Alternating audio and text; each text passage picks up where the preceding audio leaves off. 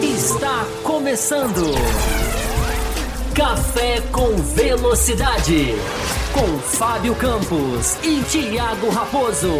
A dose certa na análise do esporte a motor. Olá para você ligado no Café com Velocidade. Seja muito bem-vindo a mais uma edição de segunda-feira. Eu não deveria nem dizer isso, porque não é mais uma edição de segunda-feira. Essa edição é tudo menos uma edição normal, é uma edição especial, sim. É uma edição que a gente já está chamando, eu já apelidei de Café com as Meninas, que eu acho excelente esse nome, modéstia à parte, achei excelente a criação desse nome. Porque é o Café com as Meninas. Hoje vocês já estão vendo aqui, quem está no YouTube já está vendo aqui que o café hoje. Não, primeiro, não tem o âncora, que deveria estar aqui ancorando esse negócio, mas resolveu. Abriu o programa passado dizendo aqui não tem férias. E, para cair em contradição, tirou férias. E então deixou a ancoragem na mão deste que vos fala. Mas quem está perdendo é ele, porque eu estou em excelente companhia. Hoje vou fazer o Café com Velocidade para a gente falar de Fórmula 1, para a gente falar de GP da Holanda, para a gente falar de mulheres no automobilismo, que é um assunto sempre legal para a gente uh, discutir construtivamente. Uh, e a gente vai discutir sobre tudo isso aqui na nossa edição do Café com Velocidade, que você pode participar, quem já está aí online. Já que, daqui a pouquinho eu vou falar todos os nossos canais certinhos, vocês já estão mais do que acostumados, mas daqui a pouquinho eu vou repetir, mas deixa aqui, primeiro de tudo, eu introduzir as nossas convidadas, que você que assiste o café, você que acompanha o café religiosamente, já conhece, já ouviu falar sobre elas, já viu mensagem delas na tela, já viu o superchat delas, já viu o delas, porque são três apoiadoras do café. Isso é importante dizer. Hoje nós estamos aqui com três figuras da melhor espécie. Porque, vamos lá, não são simplesmente mulheres que gostam de automobilismo. Isso já é normal. Quem se assusta com isso tá atrasado. São meninas que gostam de discutir automobilismo. Aí já começa o diferencial. E o que, eu, o que me surpreende são meninas que apoiam o café com velocidade, que aguentam o café com velocidade, que toleram o café com velocidade e ajudam o nosso podcast. Então, aqui não só por isso, porque a ideia é desse quadro se repetir e virem aqui meninas que assistem, que apoiam, que não conhecem o café, mas tem um conteúdo na internet e pode vir para cá também, porque não fazer live com a gente. Mas hoje são três apoiadoras. São três apoiadoras do café que eu não vou perguntar por que, que elas apoiam o café, porque senão elas vão ficar elogiando, vão falar café. É, eu não quero elogio. Hoje é, hoje é sobre elas. Hoje elas que estão aqui. Deixa eu ver com quem que eu vou começar. Vou começar com a Esther dos Santos, que está aqui já. Ajudou, inclusive, aqui no, no trabalho de produção dessa live. Esther, seja muito bem-vinda no Café com Velocidade. Olá, sou Esther, sou cientista política Bem lembrado, esqueci de falar. Não sou âncora titular, já me perdoem, já errei. Cientista política. O que mais, Té? Conta mais da sua, da sua. Daqui a pouquinho eu vou te perguntar sobre automobilismo, mas conta um pouquinho da sua história pra gente. Então, comecei a curtir o automobilismo em 2009. Bem assim, entre aspas, por acaso, com um acidente do Massa. Aquele acidente horrível lá em, na, na Hungria, quando aquela mola que era de Barrichello, estava passando uma fase difícil da minha vida. E aí, de repente, eu vi aquele acidente do Márcio, esposa dele estava grávida de cinco meses. E aí eu fiquei muito preocupada. A imprensa brasileira se voltou, a imprensa mundial. Aí eu, eu, eu nossa, que acidente, que, que esporte é esse? Que as pessoas dão uma, dão uma vida por ele e tal. E eu fiquei muito preocupada. E comecei a acompanhar. Aí daqui a pouco veio outras questões, né? Veio a preocupação, daqui a pouco a gente estava todo mundo preocupando, quem vai vestir o Massa e tal, eu já preocupando vai vestir o Massa, aí Schumacher vem aí ou não vem. E aí depois eu comecei a me interessar pela parte tecnológica, estratégias. Aí daqui a pouco só a imprensa brasileira se preocupa, o Massa vai melhorando, foi dando um alívio, mas eu estou me interessando por outras coisas, a parte estratégica, a parte tecnológica. Aí fui me encantando, aí depois foram as redes sociais, né? Porque tinha uma comunidade de Fórmula 1 que era muito acolhedora, fui vendo nos blogs, as coisas, e fiquei até hoje. Legal, legal. Daqui a pouquinho a, a Esther, ou no, no, final do programa, enfim, a Esther vai falar onde você encontra. Você pode ler os textos dela. A Esther escreve sobre Fórmula 1, sobre questões extra-pista, muito legal. E você agora, Camila, vou deixar a Larissa por último, porque eu sei que ela tá nervosa. Desculpa, não fica nervosa nada. Camila, e você, Camila? Seja muito bem-vinda ao café. Seu primeiro café, porque as duas já passaram por aqui em edições exclusivas para apoiadores, que daqui a pouco eu explico. Você é a primeira vez, sua estreia no café. Seja muito bem-vinda, Camila. Obrigada, boa noite a todos que curtem o Café, que é um podcast muito legal sobre Fórmula 1. E é muito legal, os meninos aí ensinam bastante a gente que curte esse esporte tão legal, né? Que agrega muita coisa para a gente. A gente aprende até a dirigir melhor. Eu aprendi até a dirigir melhor. Essa é a primeira vez que eu escuto esse, essa. A esse, pilotar melhor. Nossa, eu viajei esses dias e, e fiz assim super bem, tô super bem na estrada, eu não era muito de viajar, mas ensina bastante o esporte. Eu vou falar para vocês, eu comecei a assistir em 94, é, quando só que eu peguei, quando eu comecei a assistir e acompanhar a Fórmula 1, infelizmente eu peguei a corrida que o Senna, infelizmente, morreu, né? naquele acidente horrível, tanta gente assistiu ali ele perder a vida daquela maneira, né? E foi muito trágico para todo brasileiro, né? Essa tragédia que aconteceu com o Senna. E daí foi tão triste, nossa, foi tão chocante assim que eu parei de assistir Fórmula 1.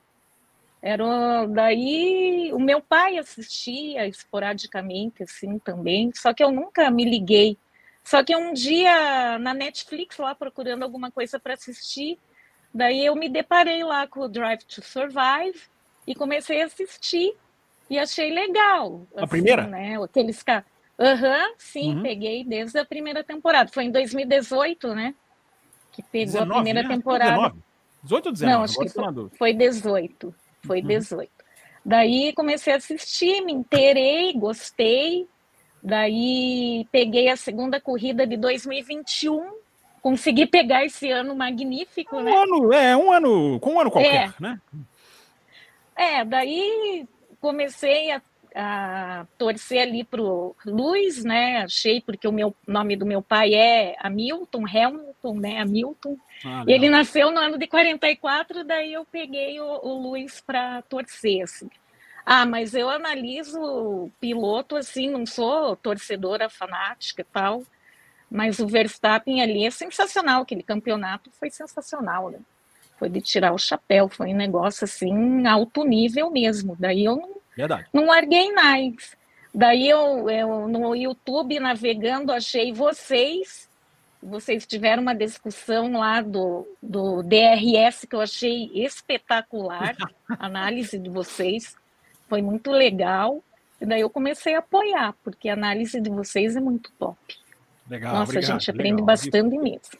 O que a gente mais discute é o DRS, acho que é uma das coisas que a gente discute. Sim. E, do, e domínio, muito legal. Né? Esse, ano, esse ano a gente está discutindo muito domínio. Por falar em domínio, e por falar torcedor fanático, ela que eu não sei se ela torce para algum piloto, mas que ela é fanática por Fórmula 1, eu sei.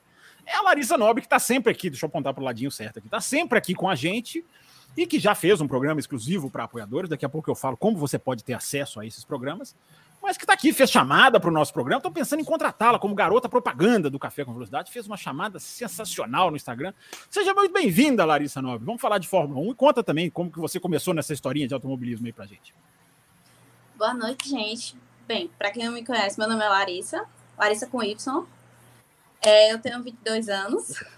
Eu sou daqui do Ceará, e a minha história com o automobilismo foi o seguinte, porque eu tenho, como eu tenho 22 anos, né, não sou que nem a Camila que infelizmente, né, viu o Senna morrer, ou sou como a Esté, que já em 2009 ela já acompanhava, em 2009 eu tinha só oito aninhos.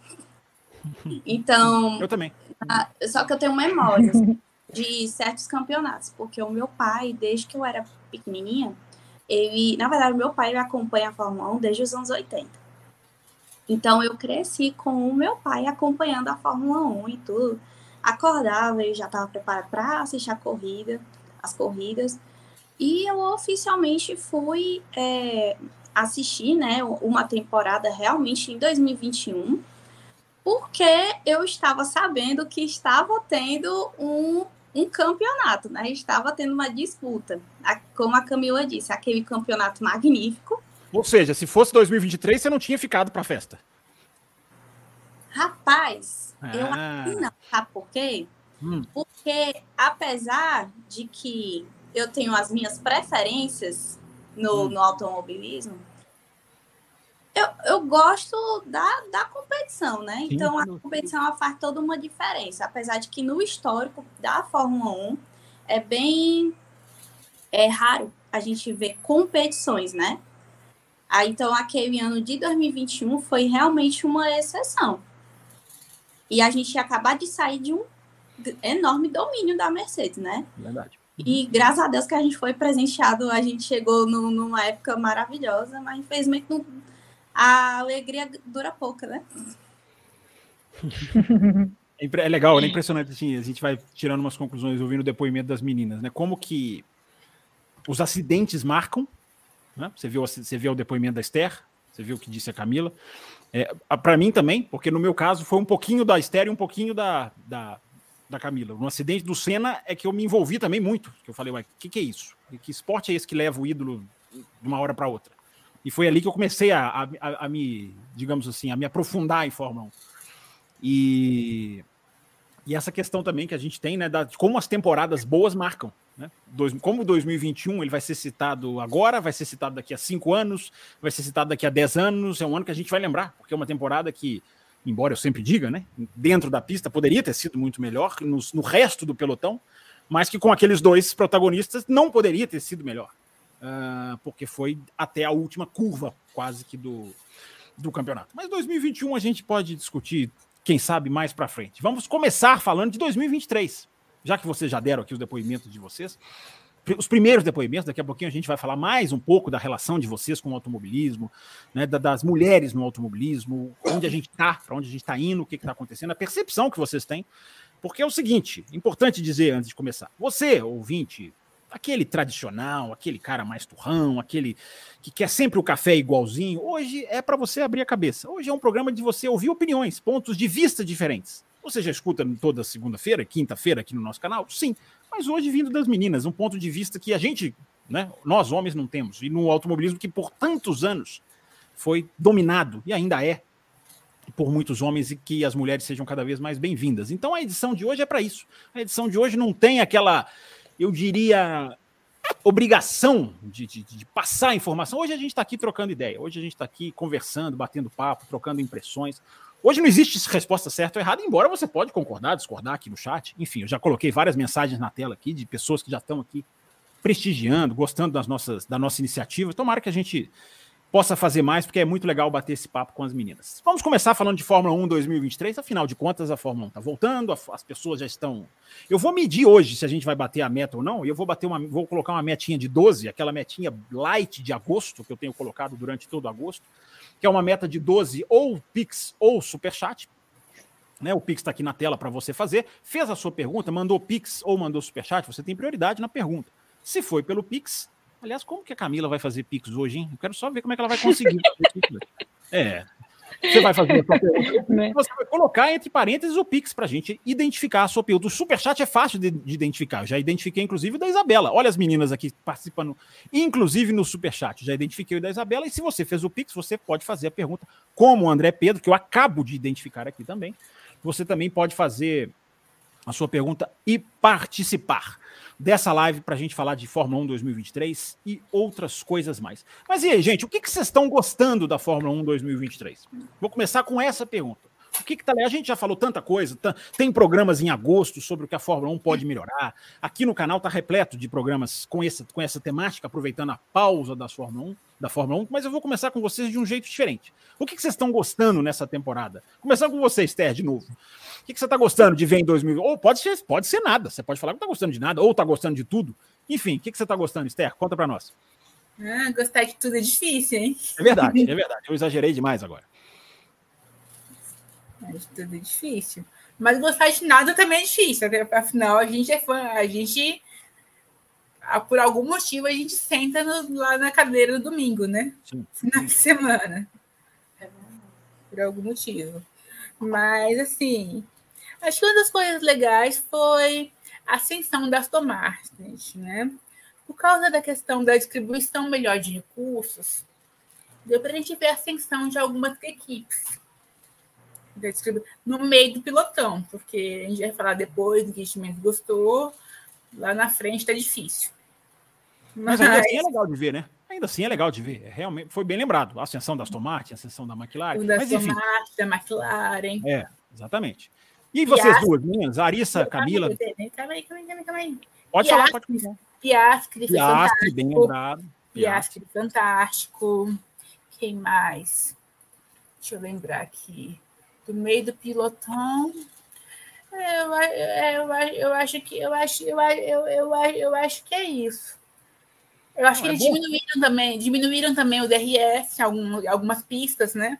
Menos, menos, menos Tamanho lugares zona, de DRS. Né? É. Menos lugares de DRS.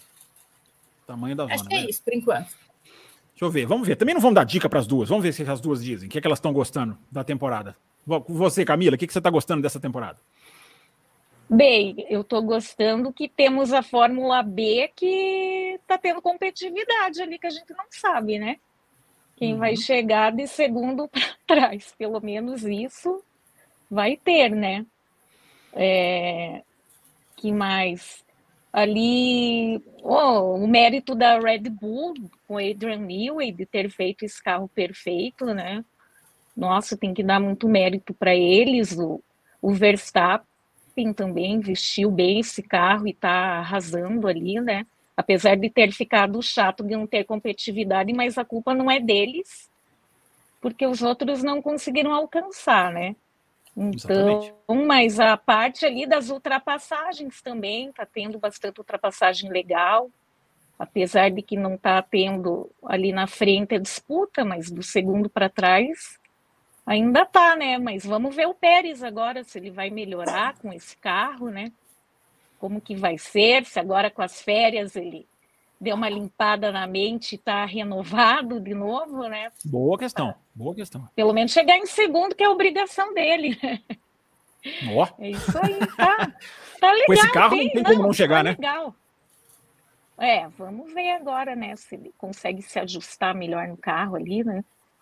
Mas tá legal, do segundo para trás ali tá legal, disputa entre as equipes. Tá bem legal. Até no pelotão de trás ali tem disputa legal, tem ultrapassagem legal.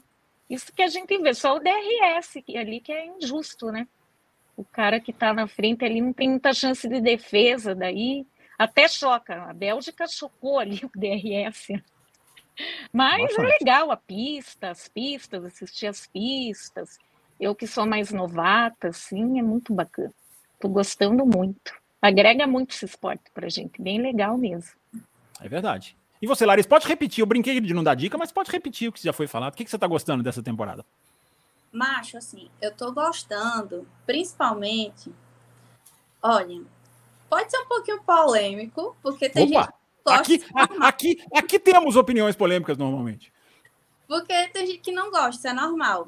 Só que de um tempinho para cá que eu tenho acompanhado a categoria e eu venho até fazendo uma reflexão. Eu acho que a gente pode tirar coisas boas dos domínios, apesar de que eles são realmente chatos, Sim. mas a gente pode tirar coisas boas, que é muito bonito ver um, um piloto é, ascendendo na categoria, né? Fazendo história, né?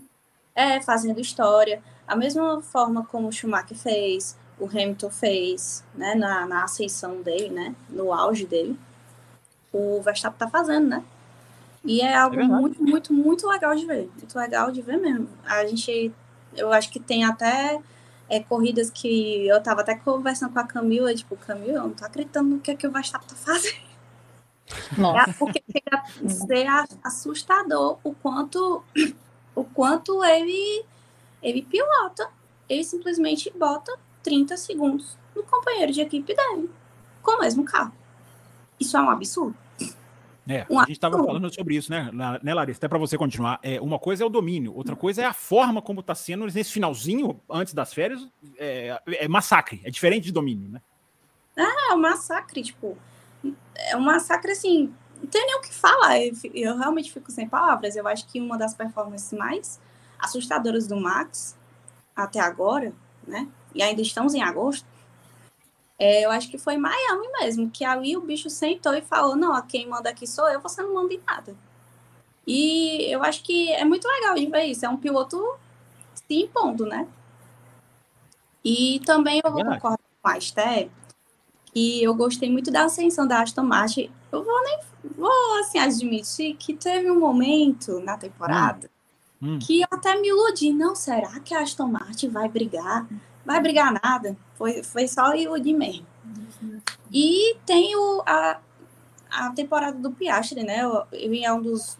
O melhor rock, né? Até agora. E muito uhum. bem merecido. Eu, um dia desse, uma pessoa me falou: Cara, o Piastre tem, tá tendo a melhor estreia, não sei o quê, desde o Max, aí eu não sei. Eu acho que foi muito exagerada a análise dessa pessoa. Não sei se eu concordo. Mas ele até agora tem dado orgulho. Tem sido muito, muito legal ver ele. E eu não sei se alguém que acompanha aqui viu uma entrevista do Horner, eu acho que faz dois anos, faz um ano essa entrevista, que ele fala do Piastre e diz olha, eu me arrependo de não ter trago o Piacha para cá, de não ter trago ele para academia, porque ele tem um potencial, ele tem um material de campeão, ele é muito bom. O cara, onde ele senta, ele ganha. Então, tipo, né? Por que não investir? E, e o Horner justamente fala isso, né? Então, a gente tá vendo isso aí, eu espero que o Piastra ele, ele voe, né? Tá já fazendo frente ao Norris. E, na minha opinião, eu acho o, pior, o Piastri um pouquinho melhor que o Norris, mas, enfim, né? Eu o, o, o, alguém, alguém chamou? Peraí, que eu tô sem a imagem. Pode falar, Esther, tô te vendo aqui agora. Eu perdi um pouquinho a imagem, um minutinho aqui, eu tô te vendo agora. Pode falar. Coisa, só duas coisas. Eu acho que outra coisa que vai ser legal vai ser a gente ver essa disputa pela classificação no segundo semestre, né? Pelo menos isso para animar mais o sábado, para emocionar. Mas, Camila, aquilo que o Fábio está falando do massacre é o seguinte: tipo Piastre. Piastre, talvez, né, seja, acho bem possível, material para campeão. Mas se ele não tem carro, ele e outra turma aí que tem possibilidade de, ser, de mostrar resultado, a gente não tem competitividade. E aí, por exemplo, o Max é fantástico, não tenho dúvida disso. Mas eu acho muito legal o piloto que é fantástico mostrar o talento dele disputando. Eu acho isso fantástico. Sem dúvida. Sem dúvida nenhuma. É, eu tô ouvindo vocês falar, eu, não ia, eu até, vou até puxar uma coisa aqui que eu não ia puxar na pauta. Achei interessante vocês falarem. Vocês citaram o Piastri. Primeiro que. Camila, eu quero saber de você. As duas, as duas chamaram mais atenção para a ascensão da Aston Martin. E eu chamo, para mim, a ascensão da McLaren, por ser no meio do campeonato, me chamou mais atenção. Para decidir se empata ou se fica 3 a 1 qual que você acha que é a da ascensão que mais te impressionou? Aston Martin da ou da McLaren? Da McLaren. McLaren. Porque você também? Hum. Foi ali em Silverstone, né, que eles foram muito Sim. bem, Sim. que a Mercedes nem conseguiu, até com um pneu melhor, pneu mais novo, alcançar eles, né? Sim. Foi bem legal. O Luiz não conseguiu alcançar. Nossa, foi muito legal isso. Como você tinha falado nas outras lives, eles tinham errado o carro, né? no começo do ano, tinham admitido Assumiram, e atualizaram, né? E deu certo agora, e tomara que eles estejam na briga lá do segundo para trás, viu? Estão merecendo você... mesmo, porque. Oi? Não, desculpa, pode falar. Porque tem um delayzinho que às vezes eu acho que já terminou, mas pode continuar. Não, tá. Ah, são dois pilotos extraordinários. O Norris e o Piastri no futuro, eles vão tendo carro ali, eles vão disputar título mesmo. Eles, o, o Russell, o Leclerc, né? Vai ser bem legal a Fórmula 1 do, do futuro quando sair os veteranos lá, o Luiz e o Alonso, né? Vai ser uma disputa bem bacana, eu acho. Vai. Pode falar, Esther. Show de bola.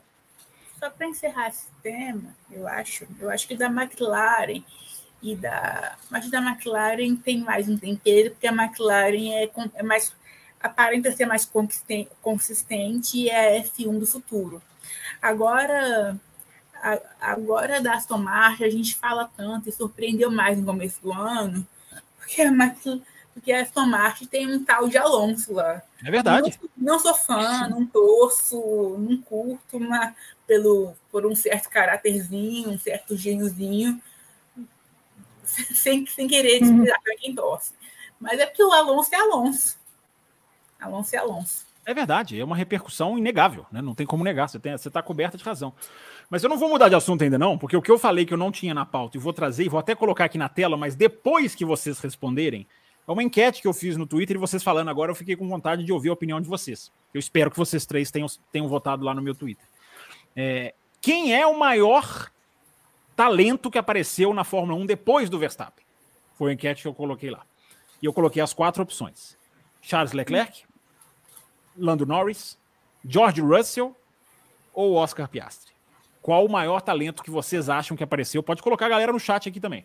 Aí tu que vocês pra... acham que apareceu depois do Verstappen? O talento pós-Verstappen. Qual desses quatro? Vamos lá. Quem, quem quer votar em quem primeiro? Vai. Tá, tá aberto ah. para você. Leclerc, Norris, Russell e Piastri. Isso, exatamente. Olha, eu vou por eliminação, né? Vamos lá. Não, vamos lá. Vou aliviar a barra das meninas aqui e vou começar a falar. Dá tempo para vocês pensarem. Olha, o Leclerc eu acho ele muito bom, mas o Leclerc ele sempre se mostrou muito imaturo. Tem um longo, ele já chegou a disputar título, mas o Leclerc ele até hoje não amadureceu. Eu andei conversando com a Débora, no boletim do Paddock, sobre ele. E falei, falei com ele assim: olha, e o Leclerc e tal, se ele fosse agora para nova Alpine, nova Renault e tal, é, e para se ela virasse grande. E aí a Débora falou assim: não vai não, tá muito imaturo. Ele não tem chance de. E se for para uma equipe grande, ninguém quer contratar ele, porque provavelmente porque ele está muito imaturo para liderar uma equipe. Se for para algum lugar de equipe grande, vai ficar na Ferrari ou para uma equipe média. E aí, e até concordo com a equipe dela, porque ele, não, ele deixou de, ele tem muito talento, é rápido, mas não amadureceu nos errinhos mágicos. Tá eliminado, então tá eliminado a sua lista. Eu já eliminei ele. Hum. Uh, entre Norris e Piascre, eu fico com eu fico com, com ou com Piascre. Eu acho que eu ainda tenho coisas a conhecer dele, mas pelo que ele já mostrou, acho que ele é com Piascre. E entre Piascre e Russell, seria a minha dúvida. Quer pensar? A gente deixa. A gente roda para você pensar, se você quiser. Ah, não, vou pensar rapidinho. Ah. Eu estou com Piastre. Pronto, votou Piastre. Larissa. É que eu tô pensando. Ah, mas é o, o, sabor da enquete difícil é esse. Eu gosto de enquete difícil, disputada, equilibrada. É aquela enquete que você faz dá 90% para um, 10% para outro, não tem graça. E o legal da enquete é isso, porque essa enquete é muito, é muito interessante, envolve muito. Eu tô vendo o pessoal no chat aqui, ó. Tem gente que falou Norris, tem gente que falou. É, não, falou Russell aqui, mas não, não, não votou no Russell, que eu acho que o Russell é exagero. Enfim, colocou Norris e Russell aqui, o Venâncio Delgado. É difícil a enquete. É difícil mesmo. Aqui não tem facilidade no café, não. Ora, bolas. Pois é, é bem café, difícil. Mas café. eu acho que eu ficaria com Charles. Café grosso, né? eu também ficaria com Charles, viu? Vou te falar que a minha opinião também é o Charles. Sobrou você, Camila. Quem que você vota nessa enquete aí de maior talento que apareceu depois do Verstappen? Nossa, eu vou até falar para vocês, vendo Assim, o Piastre, eu tô colocando clarividência nesse menino, viu? É? Porque eu acho ele assim parecido com o Verstappen naquele foco robô, assim, sabe? O cara é uma pedra de gelo, ele é focado ali, uhum. ele disputa. Eu, nossa, achei ele na, na corrida da Bélgica ali. Pena que o Sainz acabou com a corrida dele, né? Na largada ali, mas na, na sprint, na sprint ele foi muito bem, né? E uhum. ali em Silverstone também, até depois no, no, no pódio lá na salinha, o Verstappen estava elogiando muito, não sei se vocês viram, estava elogiando muito o Piastre, que ele até falou, nossa, fiquei lado a lado com o Piastre na Copse, e até fiquei com medo, ele falou assim porque ele teve a experiência lá com o Hamilton na Copse, né, que deu aquela batida feia. Mas eu gostei, nossa, eu tô colocando muita fé no Piastre, viu? Se a McLaren continuar com esse carro aí, ele vai incomodar para caramba o Norris. Tudo bem que ele ainda é novato, ele até falou: não, eu tenho que aprender mais a cuidar dos pneus, tenho que aprender, né, a focar falou, falou nisso, né? Uhum. Então, mas eu tô botando fé nesse menino, viu? Gostei. Fala, ele vai ser um cara, assim, legal para disputar título. Eu só acho que a gente deveria é, ser um pouquinho mais frio na análise com o Piastri. Não é que ele não vai ser um bom piloto. Não é isso. É porque ele ainda está muito muito verdinho. ainda, né? Não é, sim, Aí tem, sim, a gente precisa sim. ver mais coisa dele. Por que, que eu acho que foi o Charles, que é o melhor Rock até agora? O Charles, assim que ele chegou, ele até fez frente ao Vettel e ganhou corrida. Já. Uhum. O que que era outro contexto? A Ferrari tá, tinha um carro melhor comparado a essa McLaren, né? Mas, e também pelo contexto agora do campeonato, que o, tem o, a Fórmula Verstappen tem a Fórmula B. Mas, mas mesmo assim, eu acho que apesar da realmente, não imaturidade, digamos assim, mas eu acho que o, o falta um pouco mais de psicológico forte no Charles. Eu acho. Que é mais o que o Verstappen tem, o Lewis Hamilton tem, que eles são muito pedra de gelo, como a Camila é. disse. Não, eu vou sentar Sim. aqui. É robô mesmo. É, robô. Eles não têm medo de morrer, não, viu? Fosse hoje Hamilton e Verstappen disputando, ia ser 21. Ele é, um, é, uns caras assim, nossa. Então vamos, lá. Eles querem Só... vencer, querem vencer. Com eles reca... não tem. É, vamos recapitular Oi? os votos. Vamos recapitular os votos. Eu votei no Leclerc, a Larissa no Leclerc, a, a Esther votou em quem? Desculpa. E a Camila Piastri e a, e a, e a Esther em quem, Esther? Me, me desculpa, porque eu tô puxando a enquete. Piastri. Ninguém votou no Norris. Ninguém votou no Norris, então, de nós. De nós. Olha que coisa interessante. Não, sabe por quê? Sabe Olha por quê? Deixa eu só ah. falar. Fala. Eu não, não vi a estreia do Leclerc, porque ele hum. estreou em 2018, né? E não vi a estreia do Piastri.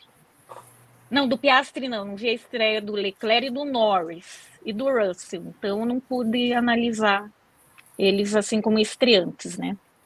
Olha quem ganhou como talentos, né? Olha quem ganhou a enquete no Twitter. Não sei se vocês me Ah, o Norris. Vou ler para vocês aqui, ó. É... Norris, 37 37,5%, 37,5% dos votos. 37, vai, vamos arredondar. 37% dos votos Norris, 25 Piastri, 23 Nossa, o Leclerc ó. e o Russell com 14%. Então, olha, a enquete foi, foi disputada, Poxa, teve um momento que tinha viu? outro na frente, mas, mas é interessante, olha, olha, que, olha como é, é, é, é a disparidade de resultados, né? Nenhum dos quatro da mesa aqui falou o Norris, e ele é o mais votado no Twitter, 485 votos, é uma amostra pequena, mas é uma amostra, é uma amostra então é interessante. Ah, é talento. Desculpa, é talento. Talento, mas eu fiz, mas é, mas eu fiz questão é. de colocar certinho. Qual o maior talento? Porque você, você pode colocar o Piastri. Eu entendi o que vocês falaram. A Larissa falou uma coisa interessante do, da, da, precocidade. Mas o talento, é. o tamanho do talento do Piastri, ele não é de hoje. O Piastri ele já tem o talento apontado desde Fórmula 2, de Fórmula 3. Por isso que ele fica ali, ele, ele entra na enquete, ele cabe na enquete, na minha opinião. Uhum. E a uhum. enquete é minha, eu coloco quem eu quiser. Aqueles assim, né? Aqueles caras bem chatos. É, mas vamos lá, vamos continuar. Legal, bacana essa discussão, viu? Achei bastante bacana essa discussão. É, vamos lá, vamos continuar. É, gente, GP da Holanda chegando aí, né? GP da Holanda chegando. O que, que vocês esperam desse GP da Holanda? Tem alguma surpresa que vocês esperam? Muita festa? Isso aí, sem dúvida nenhuma. O que, que a gente pode esperar desse GP da Holanda que está chegando aí nesse próximo final de semana? Mais do mesmo? Alguma novidade? É, enfim, o que, que vocês acham? O que, vocês acham? Começa com você, Larissa. O que, você acha? O que, que você acha que vem nesse GP em Zandvoort? Bem, eu espero duas coisas. Primeiro, a festa laranja. Segundo, passeio. Pronto, acabou. Sim, novidade nenhuma. Né? Tem que acontecer um milagre para o Verstappen ganhar, entendeu? Para ter uma competição. Tem gente que não gosta da pista de Zandvoort. Eu gosto. Eu acho que lá não dá corridas tão Boa ruins. pergunta. Boa pergunta para a gente fazer. Corridas péssimas, horríveis. Inclusive, a, corrida da, do ano passado foi boa. Eu achei. Eu achei legal. Eu não, a, agora me falha a memória. Eu não sei se foi ano passado que o hum. Hamilton quase ganha lá. Ou se foi em 2021 mesmo. Não, foi no ano passado. Foi? foi? No ano passado, Sério? o Verstappen, o Verstappen, tem que ultrapassar ele no final, não, no final. Eu não acho que ele ganharia aquela prova, porque tinha uma questão da estratégia que a Mercedes uhum. apostou, tinha o Russell e ele de, decidindo quem faria qual mas foi a que deu uma. A Mercedes liderou aquela corrida, né? Exatamente. Então, o Zandvoort é, é uma pista simples, mas é, eu acho uma pista muito, muito interessante de se analisar e, e muito interessante de assistir. Ela não dá corridas ruins. As, ok, eu acho que comparado a outras pistas, eu acho que o público coloca talvez muita expectativa, e eu não sei se é por isso que ai, a corrida é ruim, ai, a pista é ruim, ai, a pista é descartável. Eu não acho. É uma pista legal que pode trazer boas corridas. O que traz corridas ruins não é, uma, não é a pista em si, são outros fatores. É, verdade. Agora você falou uma coisa que a gente fala também aqui no café, bem, é bem verdade. Mas eu vou jogar, a Larissa colocou um ponto tão interessante, tô achando muito bacana esse participar, porque eu vou jogar para vocês duas que sobram responder também isso. Além do que vocês esperam desse final de semana, vocês gostam da pista de Zandvoort ou não? Você, Camila? Ah, eu muito assim não. Só o que eu gosto é daquela última curva inclinada, que o carro faz aquela inclinação bem legal para entrar para a retona lá, né? É legal. E tem uma outra curvinha lá que ela é bem. Que eles, ano passado, acho que deram muito naquela curva. Eu não sei qual é o número da curva lá. Eu estava até olhando uma animação da pista hoje, que é bem difícil. Acho que ela também é inclinadinha ali. Não sei se vocês sabem qual é essa. Tem duas inclinadas, ali. né? A curva, a é, curva 4. A inclinada que entra na, na reta já. Isso, a última, é, a última é fácil de lembrar, mas tem a aquela última, interna é. ali que é, tem ah, aquela, no comecinho da ela é volta, é ela é no comecinho da volta. Eles fazem a 1, 2, 3, é a 4, se não me engano. Ela é bem inclinada. E ela foi decisiva em 2021 porque a diferença de Red Bull para Mercedes, naquele ano em que os caras, a diferença era um, uma curva fazia diferença, a diferença da Red Bull para Mercedes ali foi vital naquele ano de 2021 do Hamilton versus Verstappen. Então essa curva é muito legal mesmo. Acho que o pessoal até bateu bastante nela no passado, 21, não lembro. Ela é bem desafiadora, não é? Não sei, mas ela. O mas Sainz é boa a pista, treino, é né? legal. Tem É. aquela curvinha que eles chamam de Tarzan, que é a curva 1, né? Aquela que faz aquela ferradura ali também é legal. É legal a pista, bem a inclinada ali que mais chama atenção para mim, né? Mas eu gosto mais de Interlagos e a da Bélgica, né? Mas essa é legal. É, mas aí são duas hors concurso quase, né? Interlagos e É. Bélgica. E, e você espera alguma coisa diferente, ô Camila, ou mais do mesmo nesse final de semana? Ou tem alguma outra equipe, algum piloto, alguém que você está esperando alguma coisa diferente? Um Daniel Ricardo, Ó. sei lá, que vai fazer alguma coisa? Tô esperando a Mercedes, né? Ver se, se pega um pódio, o Luiz ali, né? Ah, Melhora esse carro, né? Chega pelo menos em segundo, tô torcendo para ele, né? Mas não sei, né? A situação da Mercedes também não tá, É, né? Estão tentando Bélgica, né? melhorar, né? É, não foram Não bem na foram Bélgica, bem, né? Deu o balanço lá também, né? né? É, Porque exatamente. eles acho que eles tiveram quiseram abaixar o carro e, e não deu muito certo, né, para eles. Mas não sei. E tomara que não joguem sinalizador na pista lá para ficar meia É. hora lá Tom- parado tom- o treino, tom- né? né? Estão pedindo, né, Larissa? Estão pedindo para não jogar, né? Estão fazendo uma campanha, né, para não ter, né? Eu acho que sim. Eu acho que, que eu vi isso aí. Mas rebaixaria, não precisa disso aí, não. Mas, menino. É porque o ano passado acho que atrapalhou o treino, não foi? Foi os Foi. treinos lá que O treino, a ficou um cena- É meio perigoso aquilo, né? Tira totalmente a visão ali, o piloto É. pode perder o carro, né? Aquilo, aquilo, Uhum. gente, além de atrapalhar, claro que a segurança é o primeiro, primeiro fator de segurança do piloto, mas aquilo atrapalha. Eu já tive na Bélgica, no Grande Prêmio da Bélgica, e no, no- da invasão holandesa de 2016, porque foi a primeira vez que o Verstappen chegou à Bélgica, não tinha GP da Holanda, foi a primeira vez que o Verstappen foi correr na Bélgica com o Red Bull, é, e foi uma invasão holandesa. É, aquilo ali, você na arquibancada, você não vê nada, você passa um tempão sem ver nada. Aquilo ali não Nossa. só bloqueia a sua visão, como aquilo ali demora, dependendo do vento, mas aquilo ali demora a sair. Então aquilo ali, para quem não tem nada a ver, aquilo ali é uma chatice, porque você não vê nada. Você, não- você que tá na arquibancada, você demora a ver os carros. Aquilo ali demora a dissipar normalmente, repito, dependendo do vento, umidade, essas coisas. Mas aquilo ali também é uma, é uma, é uma, é uma coisa é, de, de atrapalhar o público, claro. Primeira coisa, segurança na pista, porque aquilo ali ameaça, como vocês falaram, aquilo ameaça a segurança na pista. Porque se o piloto tem uma visão bloqueada, se ele entra numa nuvem, é, não dá, não, pode ser feito assim. Então, é, é, mas só para dar esse, esse, esse depoimento. É, Esther, faltou você. E aí, gosta de Zand- de Zandvoort e está esperando o que deste final de semana? Ah, não curto muito, não. Porque para mim é uma pista. Bem. O que eu acho legal desde 2021 na pi- é que para mim é uma pista de mais do mesmo, né? Para mim vai dar mais mesmo. Mais da dominância. Mas o que eu acho legal desde 2021 é a frieza do Verstappen. Porque aquela pista foi construída por causa dele. Exatamente.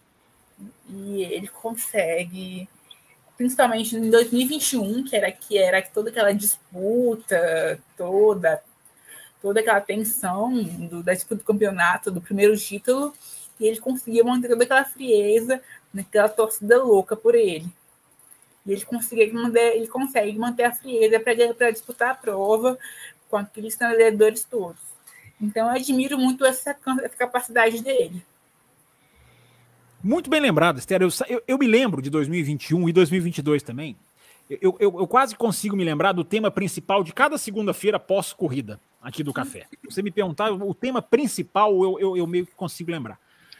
E o tema principal de 2021, não sei se você já ouviu o café, eu posso estar sendo absolutamente injusto com você, não me lembro. A, a idade vai deteriorando a memória, me perdoe. Mas o tema do café de 2021, pós-GP da Holanda, foi exatamente esse. O tema principal. Como que esse menino passou por aquilo, não é mais tão menino. E hoje em dia, é importante, por isso que eu estou pegando a sua fala, é importante, porque hoje em dia é fácil, a gente já sabe que ele é uma pedra de gelo. Até porque a gente viu o final de 2021. Como que ele lidou com aquilo de uma maneira que era a grande dúvida que eu tinha durante a temporada. Como que vai ser esse garoto na hora do vamos ver, o Verstappen? Porque o Hamilton já tirava de letra, pela experiência que teve. Ele a gente não sabia. E no GP da Holanda de 2021 a gente não sabia, porque era no meio do ano, a gente já tinha todas as pistas, porque o ano já era o que era. Mas ele exatamente isso que você falou, que foi o tema principal, eu me lembro aqui no café. Ele passou por um grande prêmio que foi feito por ele. Foi feito pa, para ele, não por ele, desculpa. Foi feito para ele. O GP da Holanda foi feito para ele. Por causa da presença dele. Não existiria aquela corrida se não existisse o fator Verstappen. Até porque é um dos grandes prêmios que ainda está ameaçado, porque não paga tanto, por causa do crescimento do calendário. Há uma grande chance da Holanda entrar em rodízio com a Bélgica. É, o que seria péssimo, na minha opinião mas existe por ele. E a, o público, a gente falou um pouquinho disso, né? A festa do público, Larissa falou, espero a festa laranja e uma. A festa laranja é, é assustadora, porque é uma rave, é o grande prêmio mais rave do ano. Porque tem DJ, os caras ficam 24 horas, os caras não dormem, é uma, é uma maluquice. E eu tô falando que eu estive, com essa, eu estive com essa galera na Bélgica em 2016, não no pique deles, porque eu não tenho, porque o pique deles você não acompanha. Os caras são absolutamente é, é, no turbo, no turbo. Devem tomar Red Bull, sem querer fazer propaganda. Sem querer fazer propaganda para o energético. Tem geladeira grande dela. Devem tomar muito, porque de dia, de noite, nas barracas, o pessoal da Sky Sports conta que as barracas na madrugada lá, o bicho pega. Ai, que legal, né? Então é uma festa, é o Grande Prêmio da Holanda é uma festa, é uma, é uma, é uma coisa muito é interessante esse lado. A gente tem que tirar um pouco essa questão de, de Verstappen, de 2021, de, de paixão, de quem torce, quem não torce. É um Grande Prêmio como poucos, não é o único, mas é um Grande Prêmio muito festa muito festa, muito, muito ambiente de divertimento. Tem os problemas, tem a, organização está fazendo a campanha, né? Para quem for torcer pelo Hamilton não ser maltratado, quem for torcer pela Ferrari, tem que fazer mesmo, porque sempre tem os bobos, né? Que não, não, não, não aceitam, não respeitam. Mas é. É chuva. É, exatamente. É, é, é, antes de tudo um GP de festa. Então, e tem, e tem previsão de chuva, né? Tem, tá, tá com previsão Puxa, de chuva. chuva. Vi, vi, nesse, vi, no Twitter Ai, hoje. que medo. Nuvenzinhas com pinguinhos na sexta, no sábado e no domingo. Mas... Ai, não. Gente, Mas é aquilo que a gente sempre fala aqui. No, é aquilo que a gente sempre fala aqui no café previsão agora pode estar certa, mas pode mudar. Então tá cedo, vamos, vamos seguir acompanhando. Mas já, já vi de Sim. vários lugares que, no mínimo, nublado e frio, e isso vai mudar muita coisa, mas na segunda-feira a gente fala sobre isso, ou na quinta, porque na quinta-feira tem live essa semana, que não é férias, não. É, aquilo foi folga. Férias é o raposo, que eu sei lá quando volta. mas, mas, enfim, gente, é, pra gente avançar mais um pouquinho, vocês acham que o Verstappen ganha tudo esse ano? Vocês acham que é possível fechar o ano? Ó, Camila já deu, já deu a deixa ali. Ou vocês acham que não é provável porque tem muita coisa? O que, que vocês acham? Ganhe. Interlagos ganhe. ainda existe, apesar de que eu quero que ele ganhe lá. Ah, não. Esse carro tá muito superior, gente. Tá muito superior. Mas o Camila, será que mas, uma, mas é, eu aposto. Nem, nenhuma questão climática, um erro, será que não passam Pode da, chover da... canivete, que não, eu não, não tem, o carro é. é perfeito. Pode ter uma sabotagem aí, mas bem possível. Só se explodir o motor, né? Sabotagem? Só se der um problema no motor. Não, não sei, não sei. Sabotagem. Não sei, eu tô brincando, tô brincando. Ah, brincando. Mas pode ter uma quebra de motor, pode ter uma chuva, pode ter, sei lá, mas bem possível é. Mas eles não, têm quatro motores este ano? fazer o quê? Não, é gente, eu aposto aí que. Pode ter um Latifi no caminho, um Latifi B no caminho, sei lá. Ai, não tem Latifi, isso que não dá emoção. Cadê o Latifi? Cadê o. Nem o, o americano lá erra mais. Né? Wolverine. Wolverine. Eu acho que podem Wolverine. perder. Eu acho que podem, podem perder uma corrida, mas só perdem para eles mesmos. Eu acho que alguém ah. ganhar não dá, aí eu concordo com a Camila. Alguém ganhar, eu não consigo enxergar. Alguém ganhar da Red Bull ali no normal. Não dá para enxergar isso. Acho que ninguém, né? nem o torcedor anti-Red Bull. Mas perder para eles mesmos, por exemplo, Verstappen quebrou na Arábia Saudita, mas quebrou no sábado. Se quebra uhum. no domingo, o Pérez, quem sabe, não pode. Ele pode não estar na segunda posição, já que ele não está o tempo inteiro na segunda posição. Mas é uma pergunta interessante, né? Vai ganhar. É, aliás, nem é uma pergunta interessante. Eu vou, eu vou me criticar. É uma pergunta que está todo mundo se fazendo, é uma pergunta que já virou meio banal. Né? Se vão ganhar todas ou não. Mas eu quis fazer para vocês. Pode falar, fala, Camila. Não, só uma pergunta. Eles não têm motor a mais este ano? Eu que, que delirei, não sei. Não tem motor a mais ou não? São quatro? Tem, são, tem um a mais, porque teria. Não deveriam ter com 22 corridas que serão. Que serão. Ah, Mas acho que terão sim, porque no começo do ano o planejamento era 24. As duas que saem no meio, você não perde o ah, motor. Você não ah, perde o motor, Camila, por cancelamento uhum. de corrida. Se cancelar 5, ah, 10 uhum. corridas, você não. Ah, vamos tirar o motor. Não. A, a partir do momento em que se definiu 5, uh, tem 5, usa-se 5. Então, eu hum. só não me lembro, Camila, se a China já tinha saído quando definiram. Essa, essa é a minha dúvida. Mas enfim, é, podem correr com o motor com menos giro, gente. Acho que motor não quebra. Acho que motor não quebrarão, porque a Red Bull não precisa colocar o motor Honda lá não, no topo. Isso que eu falo. É. E se eu apostar, eu vou ganhar. Vou apostar com a Mel, pro. Ó, ó. Atenção, Mel. Apostar. Atenção, Mel Maganha, que estava aqui no começo da live, mas ela costuma dormir muito cedo, não sei se ainda está aqui. Atenção, Mel Maganha. Você, se você estiver ouvindo a live depois, aí, ó, tem uma proposta de apostas para vocês. É... Meninas, segunda metade do ano, enfim, a gente vai acompanhar. Espero que vocês também. É, é... a gente pode até fazer uma outra live para analisar a segunda é, metade do ano. Mas antes da gente começar no tema mulheres no automobilismo, entrar um pouquinho na, nas iniciativas, nas impressões de vocês, que eu quero muito ouvir vocês, eu queria fazer uma pergunta para vocês. Eu vou começar com a Camila. Uh, Camila, essa demora no contrato do Hamilton tá te cheirando alguma coisa ou não? Porque um contrato que fala que se vai renovar, vai renovar, vai renovar e não anunciam nunca. O que está acontecendo? Ah, eu não sei. Talvez ele está esperando ver se o carro evolui se o Alisson mostra para ele lá na fábrica que vai ter chance de disputar título ano que vem, porque eu acho que se não, não sei se ele vai querer continuar disputando segundo, quarto. Ele é multicampeão, ele vai, ele quer estar tá disputando com o Verstappen lá. Que, que, nem eu li hoje, o Verstappen falou que ele não corre se, se o carro cair para meio de pelotão. Ele vai sair, ele não vai continuar na Fórmula 1. Agora, o Hamilton, talvez, eu até acho que ele corra no que vem. Se ele vê lá, tiver é, vendo que o carro vai melhorar. Eu acredito na Mercedes, vocês que acompanharam a Mercedes, não pode desacreditar neles, né? Eles foram oito vezes campeões. Tudo bem, o, esse regulamento aí, eles não conseguiram entender, mas, Sim. como você fa sempre falou, né? Vai aprendendo com os anos, né? Eu acho, talvez, que ele renova.